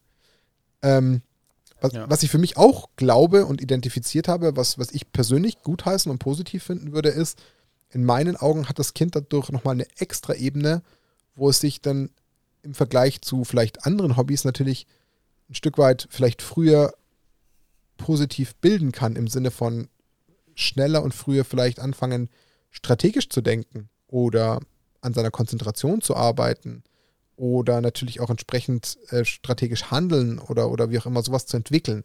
Weil ähm, ist natürlich, glaube ich, schon ein großer Unterschied, ob ich jetzt auch nicht wertend gemeint, stumpf meine Autos durchs Zimmer schubse oder vielleicht mir überlege, okay, kann ich jetzt gerade so eine Karte spielen, weil ich muss ja jetzt gerade schon mit meinem kindlichen Wissen rechnen, ah, okay, ich habe drei, ich sage jetzt mal, Mana-Quellen oder drei Ressourcen oder drei Mana. Darf ich denn die Karte dann überhaupt für zwei spielen? Da muss man ja kurz nachdenken, auch als Fünfjährige. Und das kann ja schon was leisten im positiven Sinne, dass das Kind sich einfach da schon so ein bisschen mitbildet. Kann man auch wieder auf mein Ursprungsargument zurückgehen, was ich bei Dana hatte. Ist es irgendwann too much? Ist es zu früh? Wenn man vom Kind zu viel? Auch da natürlich immer im gewissen Maße. Also, wenn Eltern meinen, sie müssen das Kind jeden Nachmittag mit fünf Jahren nach der Kita äh, drei Stunden vor Magic setzen und immer durchrechnen lassen, ob sie sich jetzt die vier Karten mit 17 Mana leisten können, falscher Approach. Aber Ja. wenn das Kind sagt, ich habe da Lust drauf und ich möchte es selber rechnen, habe ich bei meiner Tochter beobachtet, dann kann das ja nur einen positiven Effekt haben. Und das ist für mich ein ganz klares Pro. Ja, definitiv. Ich würde ich würd auch noch den Punkt Sprache damit reinbringen, weil, also einerseits klar, äh, tatsächlich, also da war ich dann schon wieder älter, hat Magic mir super stark im Englischen geholfen, ähm, mit den englischen Karten. Aber auch jetzt deutsche Karten, was jetzt eher noch bei der jüngeren Generation dann relevant ist, wenn sie anfangen zu lesen. Absolut. Weil die Sätze, die sie dort, also erstmal zwingst du sie zum Lesen Klar, irgendwie, weil sonst können sie die Karte nicht spielen. genau. Und wenn man sich mal anguckt, mal abgesehen von ein paar Übersetzungsfehlern, was WotC oder was die Magic Karten generell haben, die packen relativ viele Informationen sehr klar auf einen kurzen, ganz kurz zusammengefasst. Also die Sätze, die sie dort schreiben, die müssen eigentlich unmissverständlich sein, damit die regelkonform sind. Und das in sehr kleinen, kleinen Platz. Und ich glaube, dass ich kann mir gut vorstellen, dass es hilft, eine klare, deutliche Sprache auch anzunehmen. Also, Boah, es, Weil- kö es könnte subtil daran arbeiten. Im Umkehrschluss hätte ich aber auch die Sorge, dass das natürlich auch im Kind erstmal völlig überfordert. Also die Gefahr besteht ja auch. Das sagt, ich, ich verstehe den Text nicht, Papa, ich verstehe es nicht. Ich kann zwar lesen, aber ich verstehe den Text nicht. Wir kennen es ja selber. Also, ja. wenn du mit Mitte 30, ich mit 40 da sitzt und denkst, "Ey, sei mir nicht böse, ich check die Karte nicht. Erklär sie mir. Dann kannst du 15 Mal sagen, read the card, explains the card. Ich sage immer noch, ja, ist mir wurscht, ich verstehe es nicht. Da ist mein Hirn aus. Das ist mir gerade, das sind ja. das sind vier Ebenen in drei Zeilen. Was willst du von mir? Also, wissen wir ja. Gibt es ja immer wieder, wo du sagst, wie soll ich jetzt diese Karte verstehen? Das kann, also, Ja. ich, bin, ich bin sowohl als auch, ähm, bin der Meinung, ja, es kann durchaus positive Einflüsse haben, auf wahrscheinlich sehr subtile Art, aber es kann auch im Umkehrschluss unter Umständen ein Kind auch einfach vielleicht auch überfordern. Also, das ist eher so Kategorie Con. Aber grundsätzlich könnte das natürlich ein Pro sein, da bin ich bei dir. Ich habe noch aufgeführt, dass es, wenn denn gewünscht, natürlich vielleicht auch so ein bisschen den Wettbewerbscharakter von dem Kind fördern kann, weil wir wissen ja, Magic hat ja auch durchaus sehr starke Züge im 1 gegen 1. Wenn man das jetzt mal mit anderen Sportarten vergleicht, natürlich sind in der Regel eher so Mannschaftssportarten beliebt, ähm, wo Kinder dann, keine Ahnung, Fußball spielen oder vielleicht ähm, Handball oder irgendwas dergleichen. Ähm, Tennis ist auch beliebt, wo man vielleicht mal 1 gegen 1 spielt, aber ich glaube, das größere Gewicht liegt eher in den Mannschaftssportarten. Das wäre natürlich bei Magic eher so ein bisschen noch mehr auf vielleicht so einen Wettbewerbscharakter geeicht, weil es halt wirklich da eher das 1 gegen 1 ist. Könnte ja triggern. Auch da kann man kontrovers diskutieren, ob das jetzt positiv oder negativ ist. Braucht es das schon mit 5, 6, 7 Jahren? Weiß man nicht. Kann man, kann man ganz schwer sagen. Deswegen kann man sowohl dort als auch dort verordnen.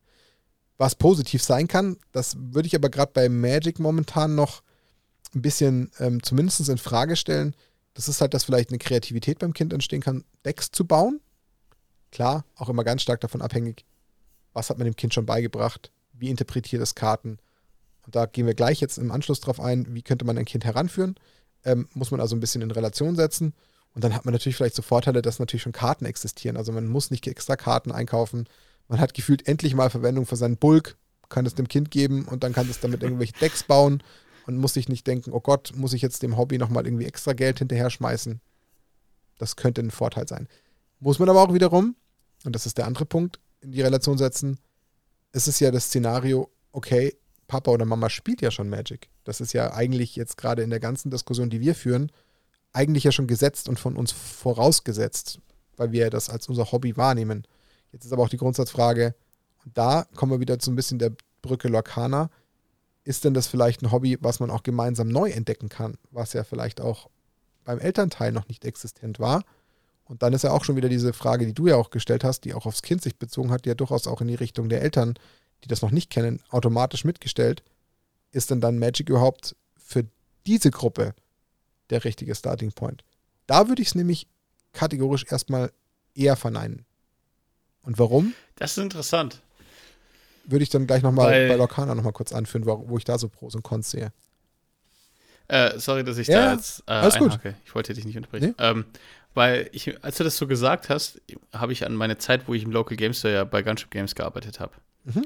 Und ähm, ich muss sagen, dass ähm, tatsächlich, also da gibt's, also in so einem Local Game Store rennen immer über welche neue Leute rein, die irgendwie was Neu das neue Spiel lernen wollen.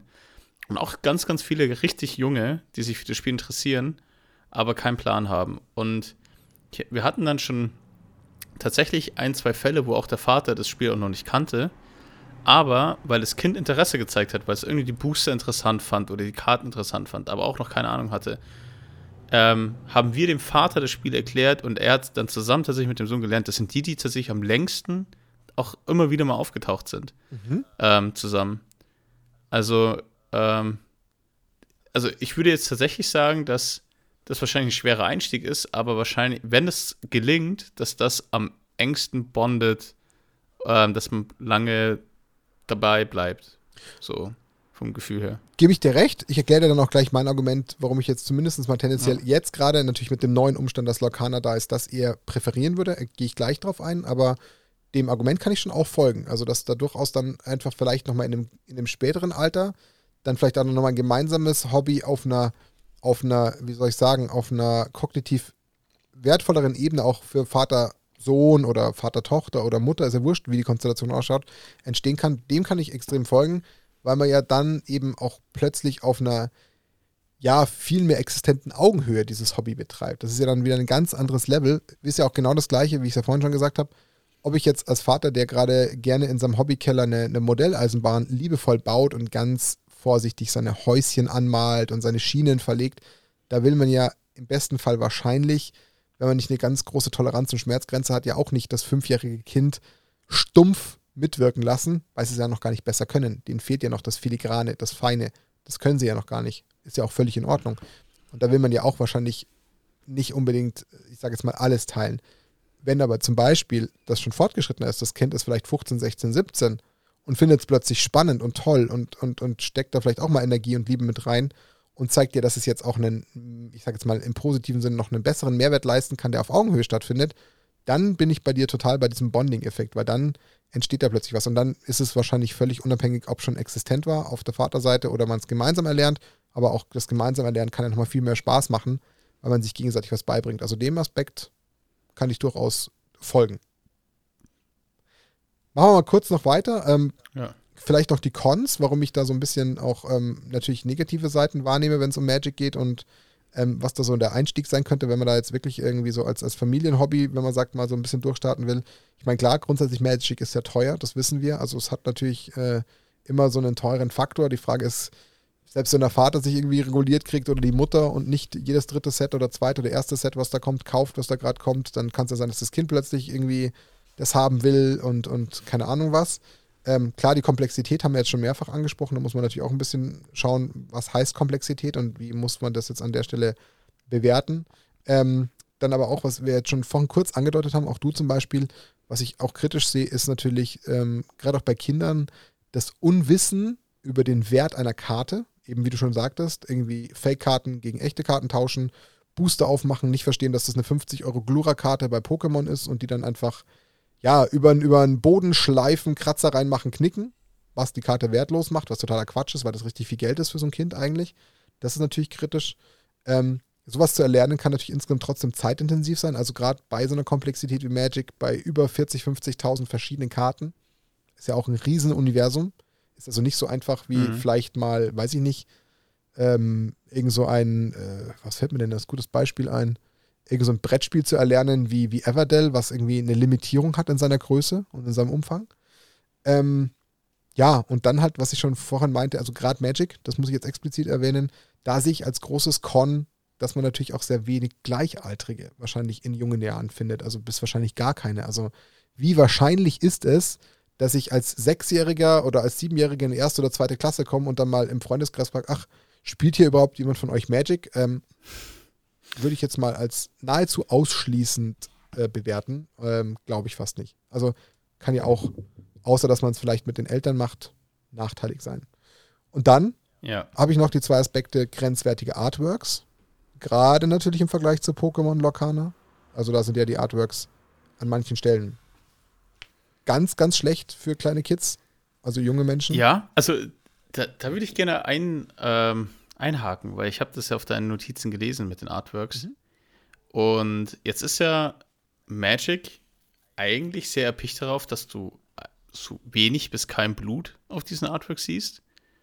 Ähm, und auch eigentlich wenig bis keine sexualisierten Inhalte. Also du siehst keine tiefen Ausschnitte Oder ähm, das, das waren beim, manchmal gab es so ein, zwei Ausreißer, ähm, die mein Innistrad-Set zum Beispiel angefangen haben. Oder ähm, aber so grundsätzlich achtet Magic schon drauf, dass das nicht zu brutal ist. Da bist du. Oder was genau meinst ja, du? Ja, ich wollte gerade sagen, da bist du, da bist du ein bisschen im falschen Eck unterwegs. Ähm, wie erklärst du äh, oder, oder wie bewertest du den Vergleich von einer Shieldred aus Phyrexian ähm, mit ähm, einem Pikachu oder einem Simba? Das Artwork. Einem fünfjährigen Kind, sechsjährigen Kind gegenüber. Ja. Also da geht es ja auch um das, um das Düstere, um das, um das Monströse, ja. um das, um das Bedrohliche, um das ähm, Unerklärliche. Auch also du hast ja, du hast ja nicht. Realitätsnahe auch, oder? Ja, ja genau. Also ich meine, es ist ja so eine Schildred sieht ja so gezeichnet sehr realitätsnah aus, als wo du einfach mit Pikachu und Simba sehr, was sehr Fiktives siehst oder sehr, genau. sehr ver verniedlicht. Genau. Okay, ja. Und das meine ich halt so ein bisschen. Also du, also das habe ich ja gerade eben unter anderem extrem bei meiner Tochter beobachtet dass sie natürlich dann das auch irgendwie süß findet und ähm, das macht halt, finde ich, ganz, ganz viel aus. Aber das habe ich noch so als Con, dass natürlich so viele Sätze auch rauskommen. Das kann man jetzt natürlich nochmal irgendwie ein bisschen indirekt parken. Das steuern ja wahrscheinlich Eltern, weil Taschengeld in der Summe und in der Höhe ist ja gar nicht existent. Aber auch das ist ja für mich so Kategorie, was jetzt vielleicht ein bisschen gegen, gegen Magic sprechen würde. Weil wir jetzt aber noch kurz den äh, Fokus auch minimal mal in Richtung Lokana und was ja dem ganzen Thema so ein bisschen auch ähm, nahe kurz erwähnen.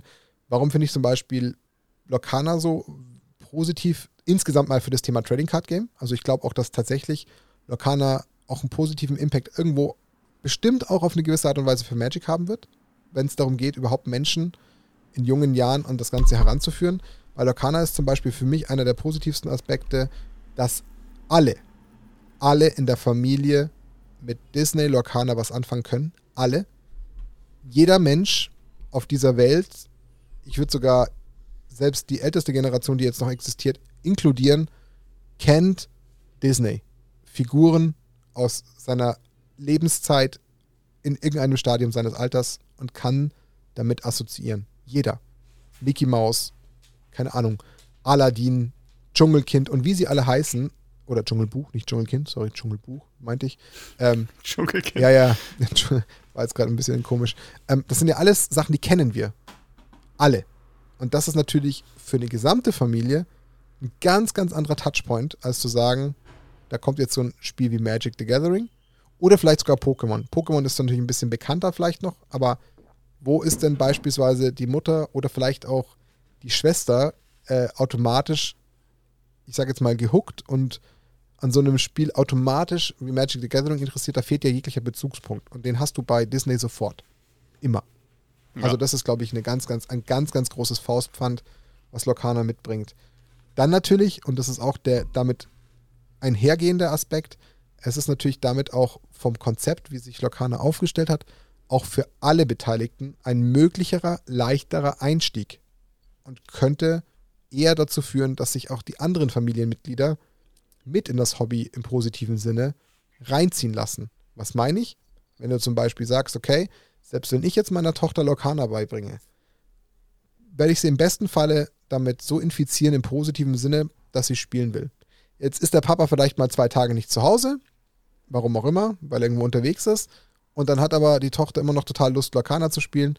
Da geht sie vielleicht der Mama so lange auf den Keks, bis Mama sagt, ja gut, dann spiele ich mal mit dir. Und dann kriegt sie aber einen viel leichteren Einstieg hin, weil sie das Spiel leichter erlernt und dann selber vielleicht eine, ähm, eine Bindung zu den Karten hat und sagt, oh cool, da gibt es ja hier, keine Ahnung, Minimaus und da gibt es ja vielleicht hier Aladdin und da gibt es vielleicht Pumba. Ach, das ist ja cool, das ist ja voll niedlich. Und ja, schwer ist es auch nicht und mir macht es Spaß. Meine Tochter spielt gern mit mir, was ja auch ein wichtiger Aspekt für mich ist. Und schon habe ich da vielleicht jemanden schneller reingezogen als bei Magic. Also kann ich mir sehr gut ja. vorstellen. Ne, dann stellt sich auch doch die Grundsatzfrage, wie nochmal, macht dann überhaupt Sinn, wenn ich jemanden TCGs reinbringen möchte, überhaupt Magic sind oder gehe ich jetzt direkt mit einem anderen TCG rein, was leichter ist, um vielleicht dann später äh, mit Magic loszulegen, bevor ich Magic simplifiziere. Weil einfach der Bezug, wie du schon sagst, viel, viel eher an den IPs dran ist, ähm, wie äh, Pokémon oder äh, Locana. Ich würde sogar so weit gehen, dass sie wahrscheinlich selbst mit One Piece mehr anfangen könnten, weil es halt einfach ähm, mal hier und da auch süße Kreaturen gibt oder, aber gut, ich meine, Ja. ist, ist jetzt vielleicht auch noch ein spezieller Fall. Ähm, aber und dann irgendwann mal den Move zu machen, hey, und jetzt wird es noch eine tiefere Ebene reingehen. Jetzt schauen wir uns mal Magic an. Da gehe ich, auf, Ähm. gehe ich auf die Antwort von vorhin nochmal ein, die ich dir vorhin schon mal vor ein paar Minuten gegeben Ja. habe, wo ich gesagt habe, ähm, grundsätzlich würde ich momentan äh, Ibn Lorcaner favorisieren für den Einstieg. Und zwar für, also würde ich auch ein bisschen situativ abhängig machen. Also erstens, ich muss ja auch als der bis dato existierende Trading Card Fan, ich muss darauf Bock haben. Also ich glaube, ich fände es falsch, wenn der Vater seit 20 Jahren Magic spielt und Disney sowas von für sich persönlich affig findet, auch völlig wertfrei gemeint, dann fände ich es einfach falsch, wenn er sich jetzt mit Hängen und Würgen ähm, ins Lorcaner-Universum stürzt, ähm, nur um da was zu erzwingen. Ich glaube, Ja. das merkt das Kind auch. Also entweder er kann sich darauf schmerzfrei einlassen und sagen, ach, tut mir gar nicht weh, ich versuche ja am Ende darauf hinzuarbeiten, dass auf kurz oder lang das Kind dann vielleicht irgendwann in ein, zwei Jahren mal dann noch mehr Interesse an der etwas komplexeren Ebene hat, wie Magic. Das kann das Ziel sein. Wenn ich es aber wirklich nicht fühle, dann sollte ich es lassen. Dann würde ich es auf keinen Fall tun. Wenn ich es aber einkalkulieren kann und damit fein bin, dann ist es natürlich immer hilfreich. Und die zweite Ebene, die habe ich ja gerade schon angedeutet, ist natürlich zu sagen, will man die Familie in Gänze irgendwie dazu motivieren, um dann auch nochmal für sein eigenes Hobby vielleicht mehr Verständnis zu erwirken? Kann ja auch mal der Case sein. Also es gibt ja bestimmt auch ganz viele Situationen, wo die Frau schon immer gesagt hat, also sei mal nicht böse, Schatz, aber also dein Kartenhobby, ich verstehe es einfach nicht. Lass mich in Ruhe, wenn du mir sagst, okay, die Ausgaben, die sind nicht wirklich weg und die Karten haben einen Wert und die bleiben stabil, okay, dann weiß ich, dass unser Geld nicht völlig verbrannt ist, aber ich habe da keine Lust, ich spiele da nicht mit dir.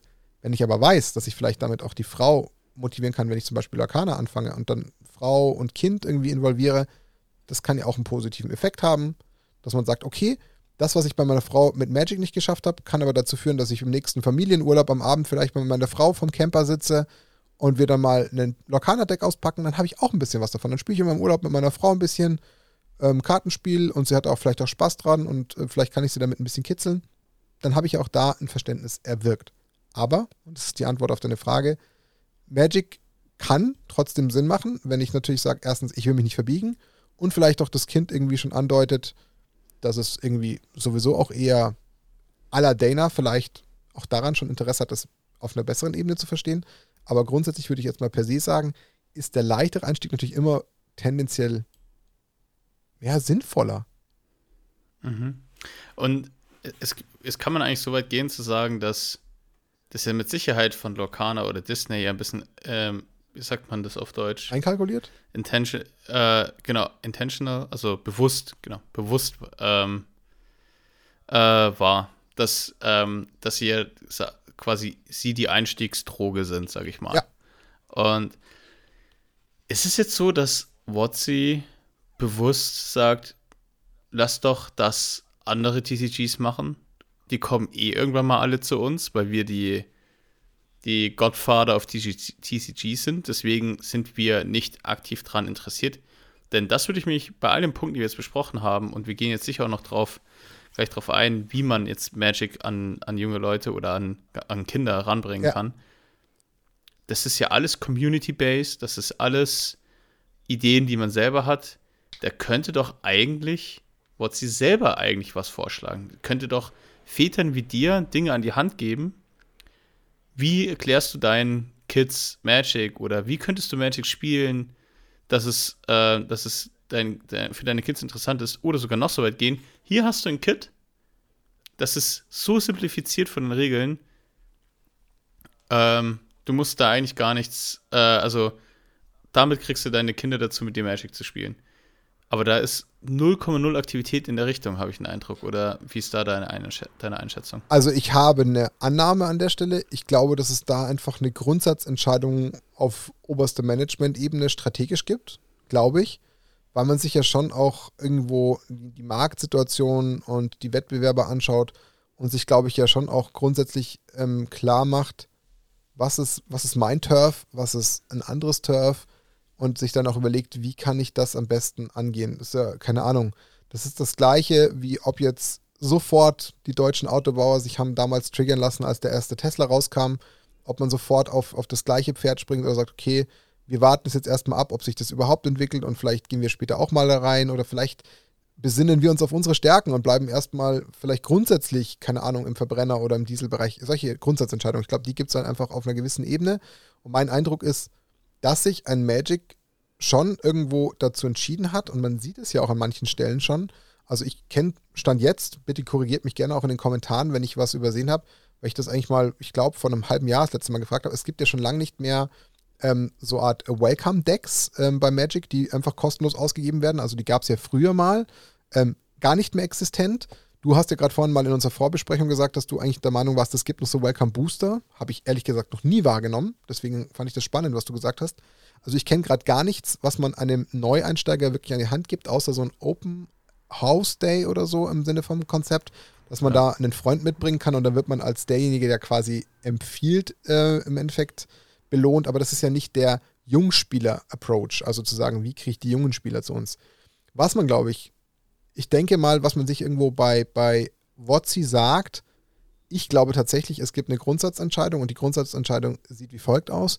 Die werden sich sagen, okay, wir haben verstanden, Ravensburger möchte an die junge Generation ran, aber wir sitzen das erstmal aus, denn einem Ravensburger muss es erstmal überhaupt gelingen, den Leuten, die eventuell dann auch älter werden und auch vielleicht ein bisschen smarter werden, äh, vielleicht für die lange, für die lange Sicht überhaupt ein, ein herausforderndes Spiel zu bieten. Das muss ja auch erstmal entstehen, denn ein Ravensburger hat ja eine große Challenge.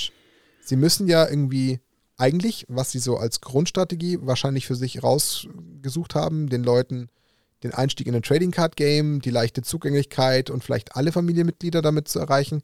Das geht ja irgendwo einen Trade-off ein und der Trade-off ist, okay, dafür kann ich aber kein ultrakomplexes Spiel wie Magic generieren, weil sonst wäre es ja Magic 2.0 und das geht ja nicht.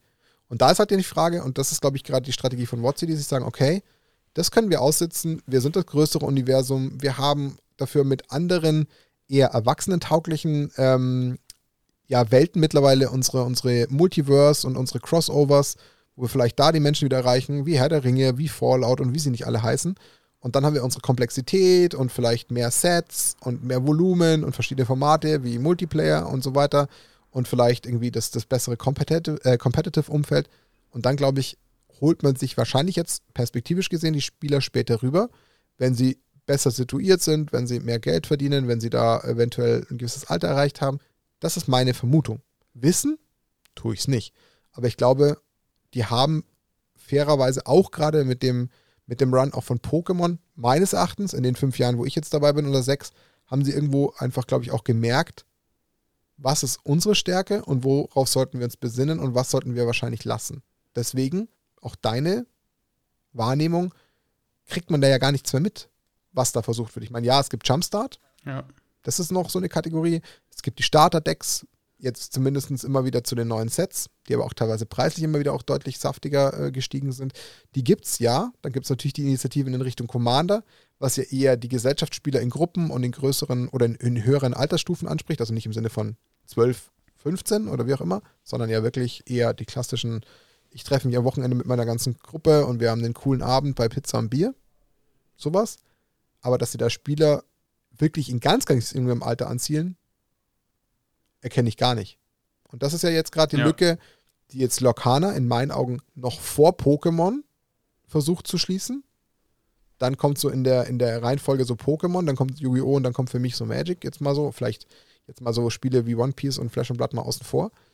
Und das ist mal so momentan so ein bisschen die Reihenfolge, die ich da so sehe und wo ich halt einfach glaube, da muss auch Locana erstmal natürlich schauen, wie sie, wie sie gerade auch, ja, neu herangezüchtete Spiele nach zwei, drei Jahren überhaupt dann permanent bei der Stange halten. Also lassen sich die in einem etwas weniger komplexen Spiel denn auf Dauer begeistern. Kann ich persönlich noch nicht abschätzen. Weiß ich nicht. Ja, das, das hängt ja noch viel mit Organized Play und solchen Geschichten. Da weiß ich auch schon, wie es grob funktionieren wird in Lokana. Da kriegst du, hast du so eine Art Sticker-Album, wo du dann deine, äh, für jedes Friday Night Lokana, was du da spielst, kriegst du einen Sticker und wenn du dann verschiedene Sticker bekommst, kriegst du Promokarten und so weiter. Es ist, ist auch ähm, schon fast ein bisschen schulheftmäßig quasi aufgebaut. Die Frage ist, lässt sich der 16-, ähm, 17-Jährige damit nach fünf Jahren dann noch immer begeistern? Ähm, also weißt du, wie ich meine? Ja. Oder, oder, keine Ahnung, der 12-Jährige, findet der 12-Jährige die Sticker noch cool? die er mit sieben gefeiert hat? Oder ist dann vielleicht, uh, wie du hast dafür das, das Glurak nicht, also dein, dein, dein Lokana-Sticker, den kannst du behalten, da ist mein Glurak viel cooler und dann ist auch da wieder der Gruppenzwang am Start. Also ist alles ein bisschen vage noch, aber zumindest die Theorie ja. hätte ich. Ob sie stimmt, da müssen wir natürlich jetzt noch ein paar Jahre ins Land gehen lassen. Aber das ist jetzt momentan so mein Eindruck. Und da, glaube ich, ist jetzt gerade einfach der Release von Lokana so spannend. Ich glaube, das ist einfach nochmal ein Shake-up, der da passiert. Der, glaube ich, auch irgendwo, ich denke mal grundsätzlich der TCG-Welt grundsätzlich gut tut. Gerade im Hinblick dessen, ja. dass man jetzt eben die Leute dafür animiert. Ich sehe es ja wirklich privat jetzt bei mir explizit mit Tochter und Frau, wo beide plötzlich eine ganz andere Awareness und Interesse haben.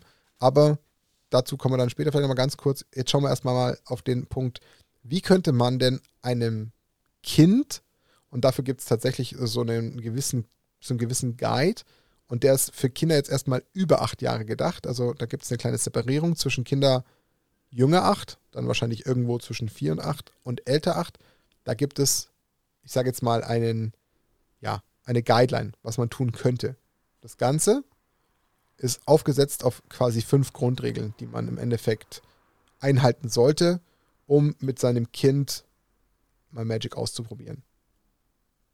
Die erste Regel, die dort empfohlen wird, der jeder, glaube ich, der Magic lang genug spielt, sofort folgen kann, man sollte dem Kind erstmal, wenn überhaupt, Monocolor geben.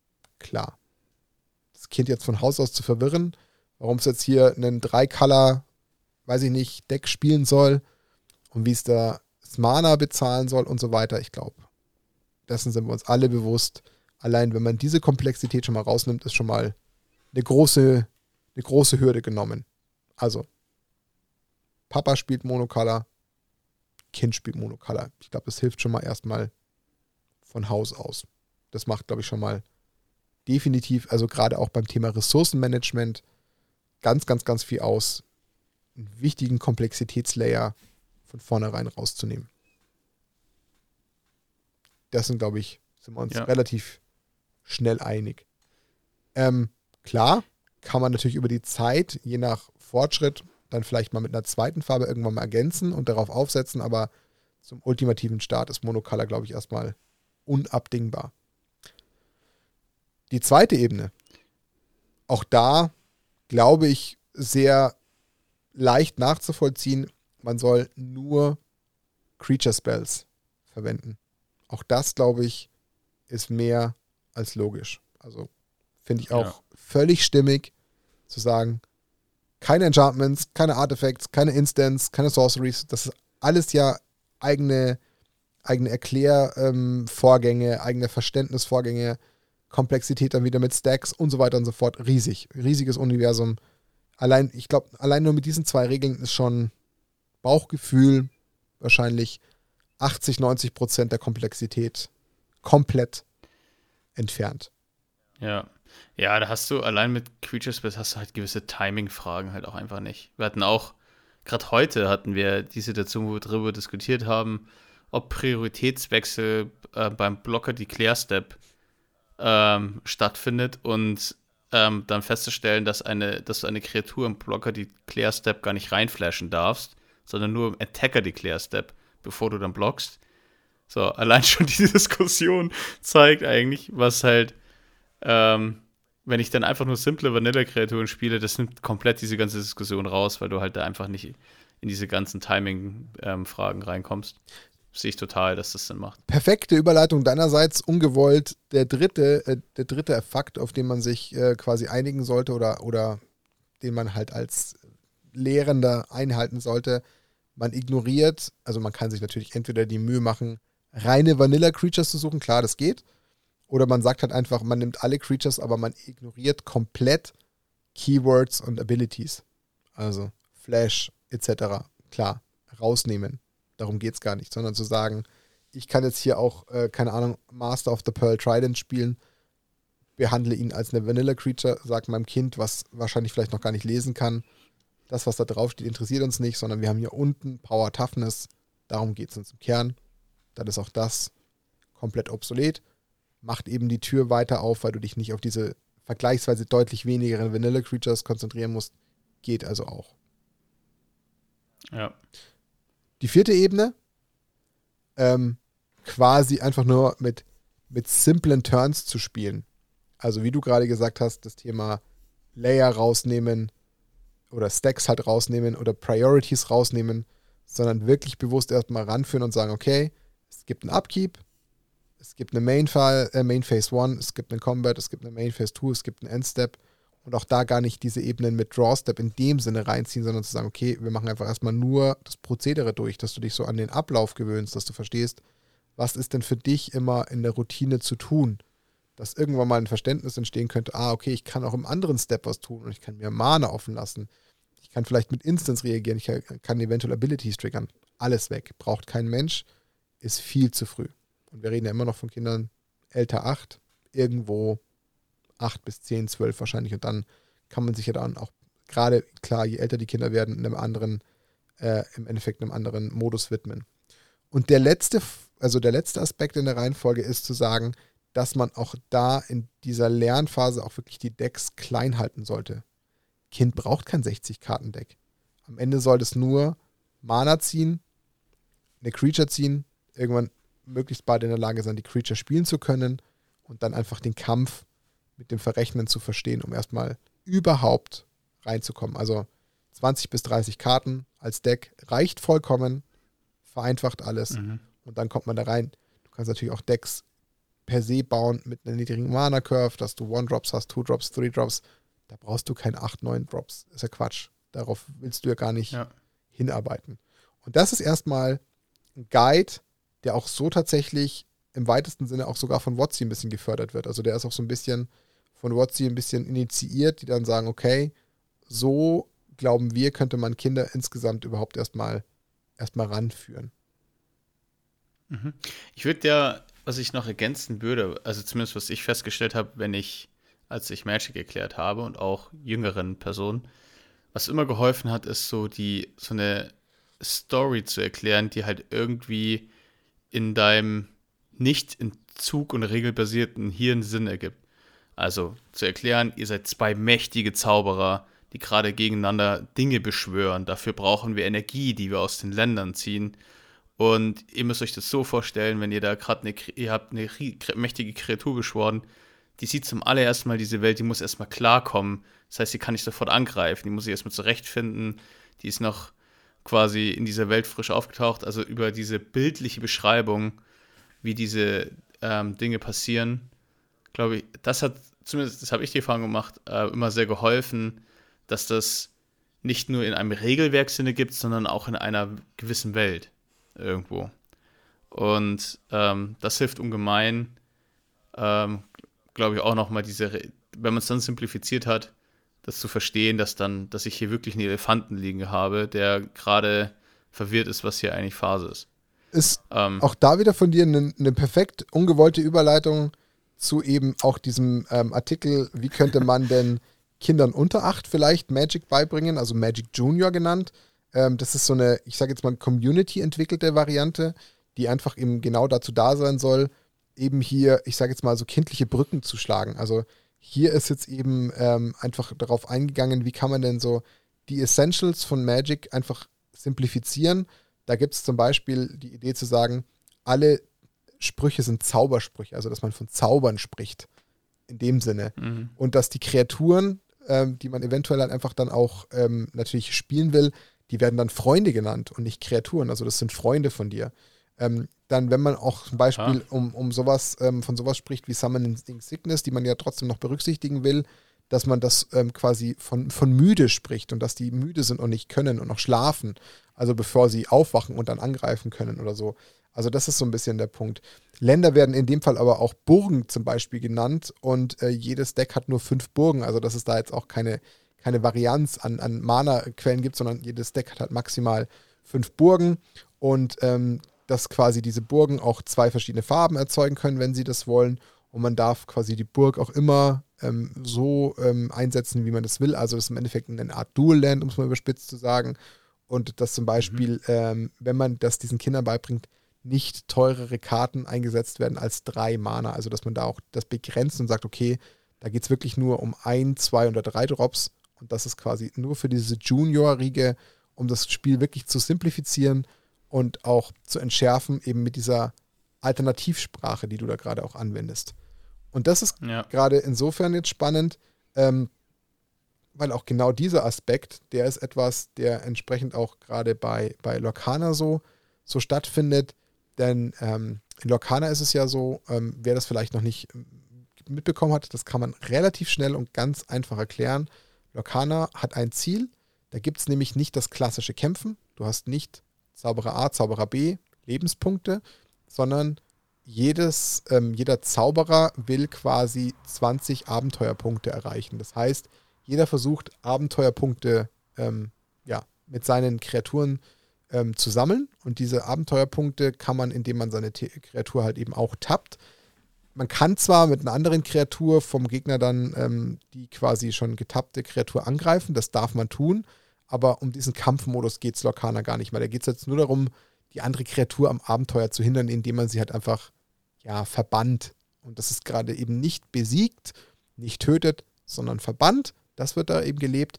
Und was ich da auch, und deswegen musste ich da so schmunzeln, weil auch in Lorcaner wird zum Beispiel davon gesprochen, dass man seine, seine Mana-Quelle, die man hat, das ist Tinte. Tinte kann man in sein Zauberbuch legen, um damit dann einen Zauberspruch auszuspielen.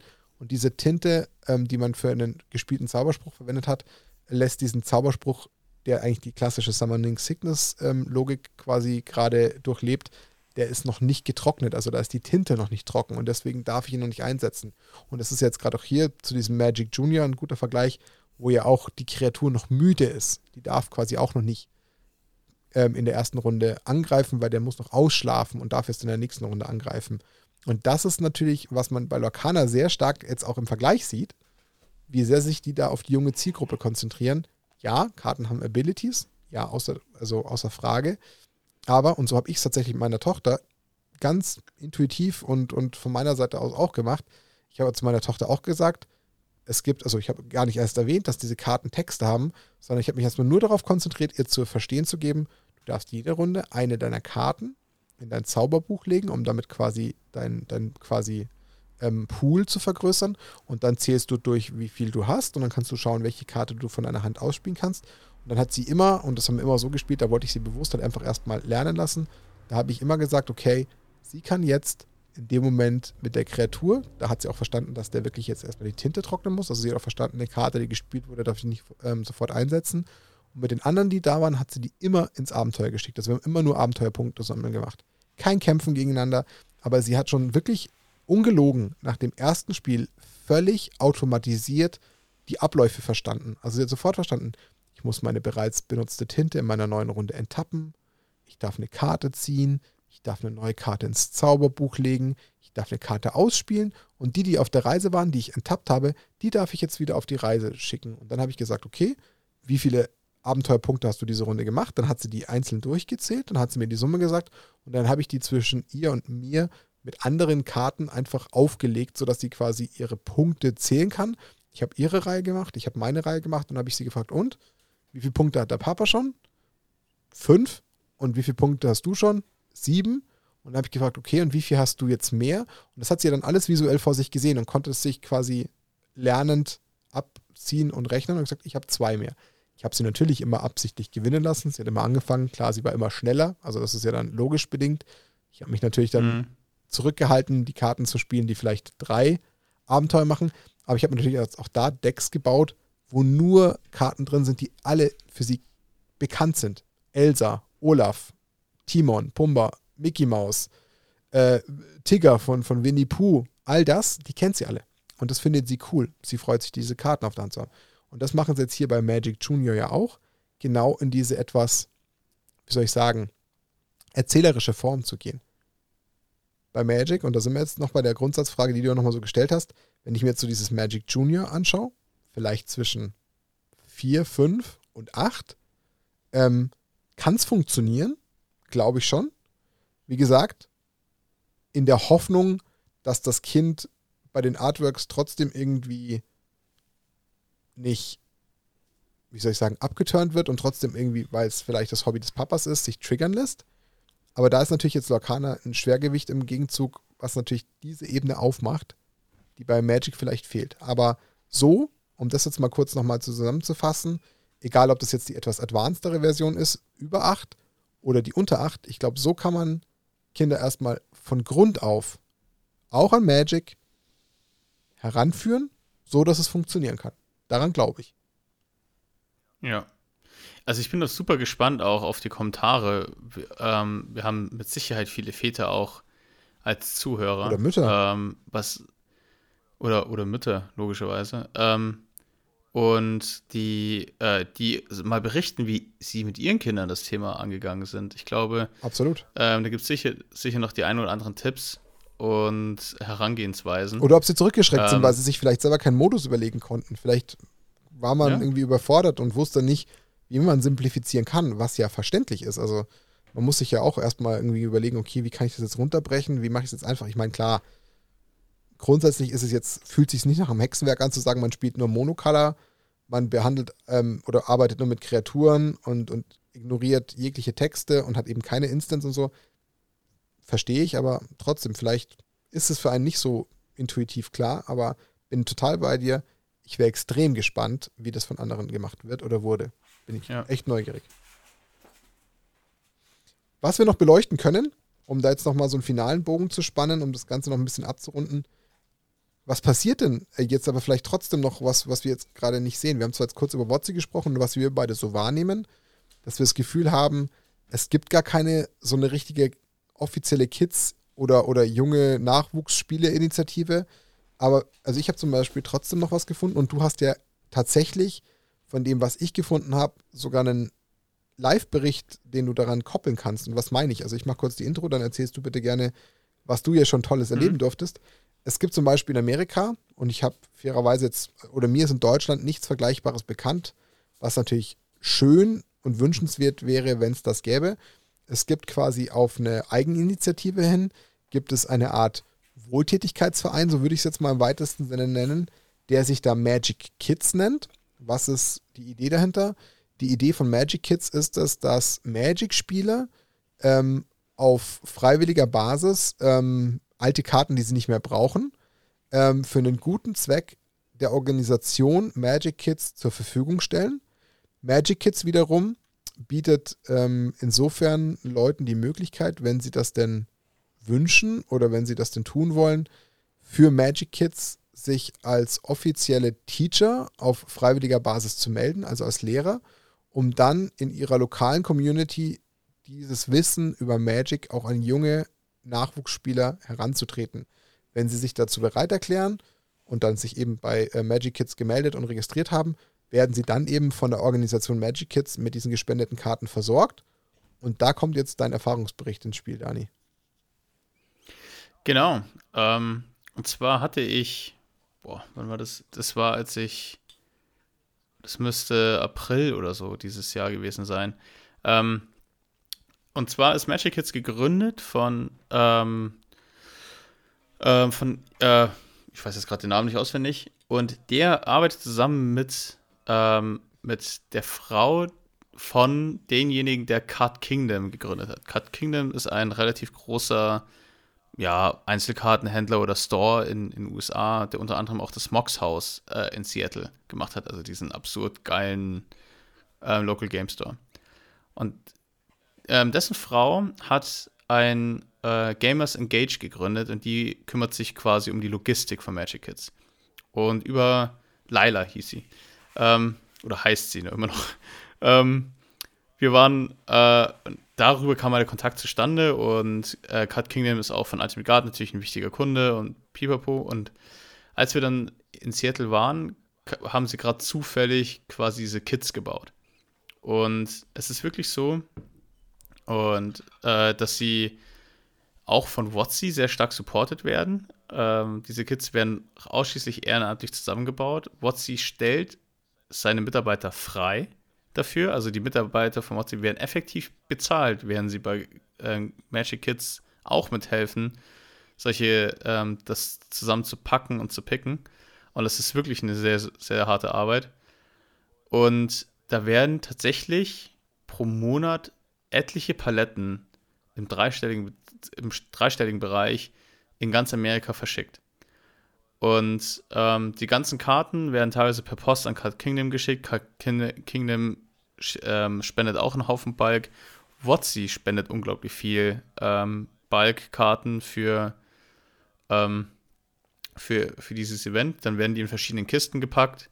Die werden dann sortiert, dass auch das irgendwie Sinne gibt. Also die werden nach Farben und Länder sortiert, damit man daraus auch wirklich ein Deck bauen kann und dass es nicht einfach nur ein Random Pile ist, wo einfach 300 Mal ein Lanoa Elf drin ist. Also da wird auch nochmal drauf geachtet, dass es sinnvolle Sachen sind. Und dann gibt es halt Unternehmen, das ist jetzt nicht nur Ultimate Guard, sondern auch ein Ultra Pro oder Izinies, die sogar noch in den Kits Playmats, Ordner, Sleeves, Würfel und alles noch mit dazu packen, sodass du halt wirklich an jede Schule fertige Deckbausets eigentlich zur Verfügung stellen kannst.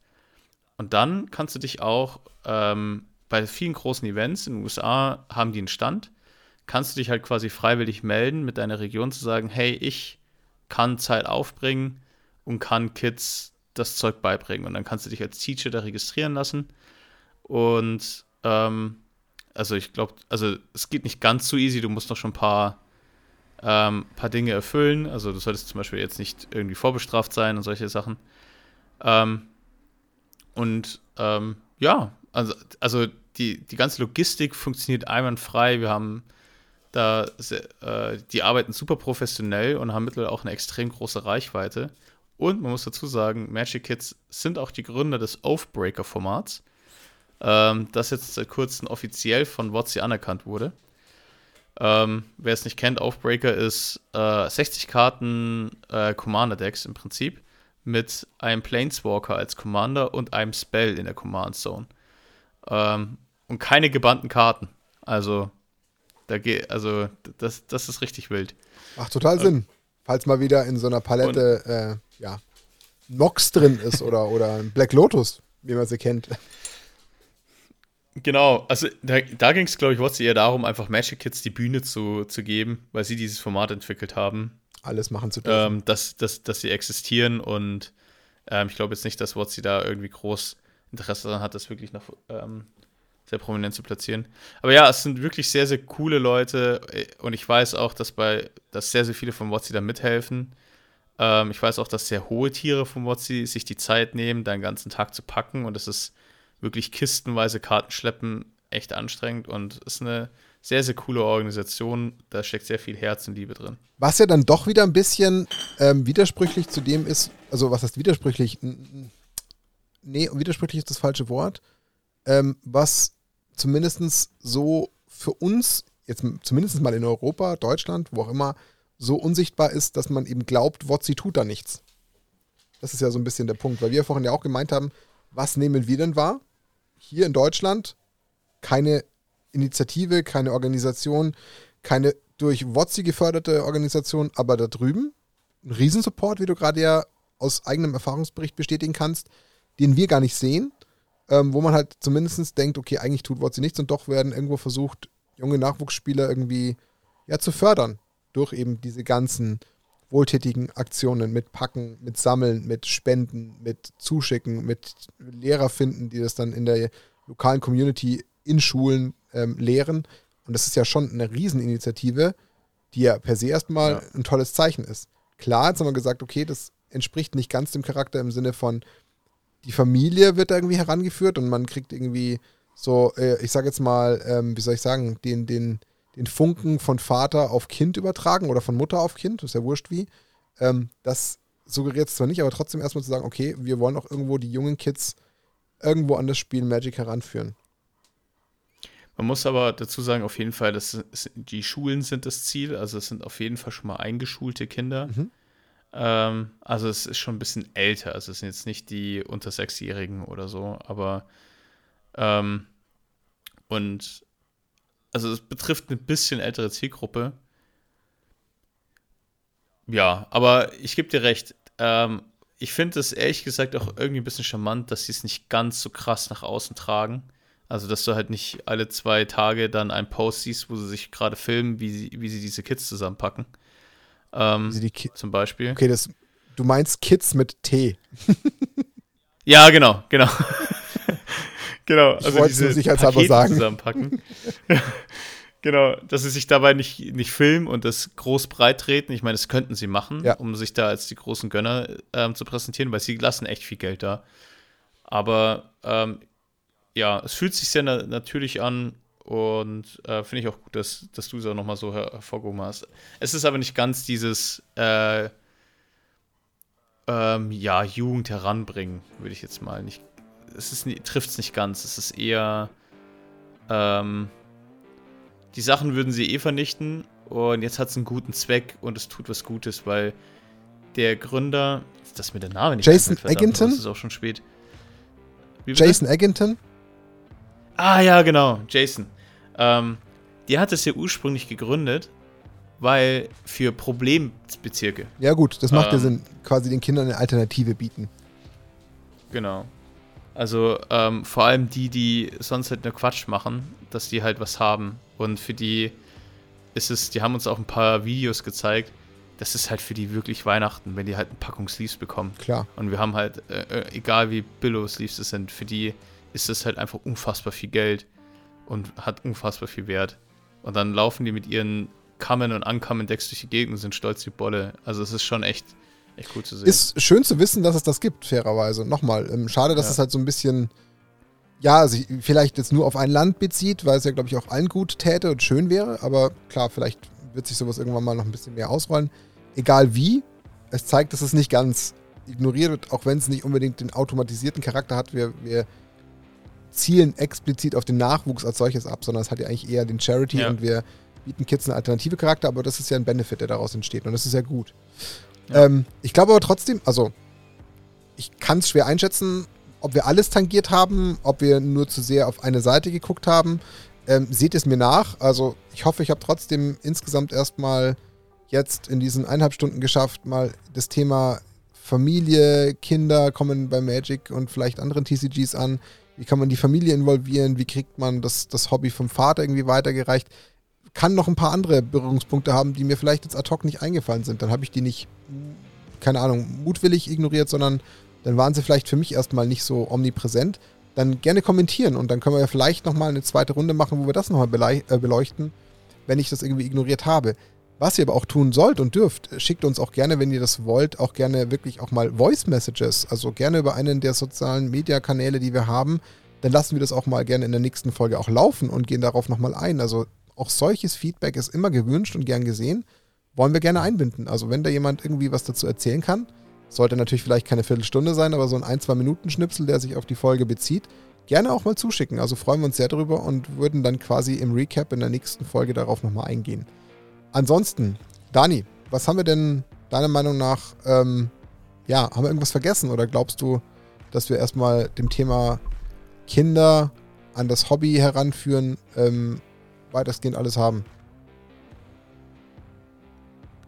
Ähm, jetzt warst du bei mir zumindest leicht abgehakt von der Verbindung, deswegen äh, habe ich nicht ganz die Frage verstanden. Also haben wir alles behandelt, aus, deiner Meinung nach, für das Thema? Äh, Abschlussworte äh, übergehe. Ja.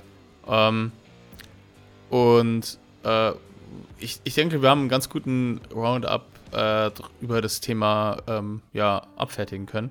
Und ich bin, also für mich war es interessant, weil ich ja selber keine Kinder habe, auch mal ähm, verschiedene Perspektiven zu sehen, wie das als Vater ist, um auf Dinge zu, ähm, draufzuschauen und zu achten und, und die Ansätze. Ich hoffe, dass es den einen oder anderen vielleicht nochmal einen Gedankenanstoß gegeben hat oder den einen oder anderen das Gefühl hatte, ach so, ja, so, so war das bei mir auch oder so, so habe ich das auch erfahren. Ähm, und ich bin sehr gespannt, ob jemand noch ein ähm, paar andere Tipps für die ganzen Eltern da draußen hat, ähm, wo das, ähm, ja, äh, wie man das am besten machen kann. Und ja, ich komme immer noch nicht ganz auf Dana, Dana Fischer klar, um echt zu sein. Ja, Dana. macht mich noch ein bisschen fertig. Dana ist ein Spezialfall, da gebe ich dir vollkommen recht. Aber ähm, ich schließe mich dir an. Also auch da nochmal die Bitte, also das ist natürlich auch nur eine eigene Wahrnehmung. Also das nicht für unsere oder nicht für so eine allgemeine äh, Meinung halten, dass wir sagen, das ist genauso, wie wir es gesagt haben. Vielleicht haben wir uns auch ähm, mit dem, was wir mitbekommen haben, ähm, im kleineren Segment bewegt und eigentlich ist es äh, bei euch äh, unisovo, dass auch, keine Ahnung, das zwölfjährige Kind immer noch problemlos das Spiel kennenlernen will und das sind in 80% aller Fälle alle eure Bekannten im Umfeld, dann, dann habe ich das vielleicht nicht so erlebt, aber Das ist eine Mutmaßung von mir, deswegen habe ich es auch dazu gesagt. Aber kommentiert es gerne in, in jeglicher Form. Also auch da bitte wieder gerne beteiligen, Feedback geben. Haben wir was übersehen? Habt ihr irgendwas anderes wahrgenommen? Könnt ihr es bestätigen? Seid ihr am Überlegen? Ähm, ist vielleicht für euch jetzt durch so eine Folge auch äh, eventuell Lokana der bessere Einstieg und wollt ihr es mal ausprobieren? Oder sagt ihr, nein, wir bleiben bei Magic? Und teilt ihr vielleicht auch so ein bisschen dieses ähm, Gefühl als Vater, dass man dann auch mal stolz ist, wenn man vielleicht auch mit einem, mit einem weiblichen Kind, also mit einer Tochter, vielleicht mal ein Hobby teilen kann, was vielleicht gar nicht so üblich ist. Also mir geht es zumindest so. Habe da auch einen Artikel auf Endlich Neue Karten darüber geschrieben, wo ich mich wirklich auf das Thema konzentriere, zu sagen, dass es für mich auch mal einfach was echt Schönes ist, zu wissen, dass das ja mal für mich ein Hobby, was ich sehr liebe, äh, was ich mit meinem Kind teilen kann, ist, was, was mich emotional berührt, weil ich sage, okay, es ist halt vielleicht nicht Fußball oder Autoschrauben oder dergleichen. Ähm, und vielleicht geht es der anderen auch so. Dann würde ich das gerne hören. Ähm, alles dazu gerne in die Kommentare oder auch, wie gesagt, die Voice-Schnipsel. Wir freuen uns sehr drüber hoffen euch ein bisschen einen Einblick gegeben zu haben, wie man ähm, Kinder an ein TCG, in erster Linie vielleicht auch mal Magic heranführen kann. Artikel findet ihr auch in der Linkbeschreibung, wie man denn nach diesem Schema vorgehen kann, was wir euch erzählt haben. Und dann äh, freuen wir uns, wenn ihr in der nächsten Folge wieder dabei seid. Das war Nackt und Rosa, Episode 94. Ähm, wie bringt man Kinder und die Familie vielleicht auch zu einem Trading Card Game, in erster Linie Magic? Und dann sagen Daniel und Martin, danke fürs Zuhören, danke fürs Einschalten. Bis zum nächsten Mal. Die Schweinchen sind raus. Tschüss und auf Wiedersehen. Ciao.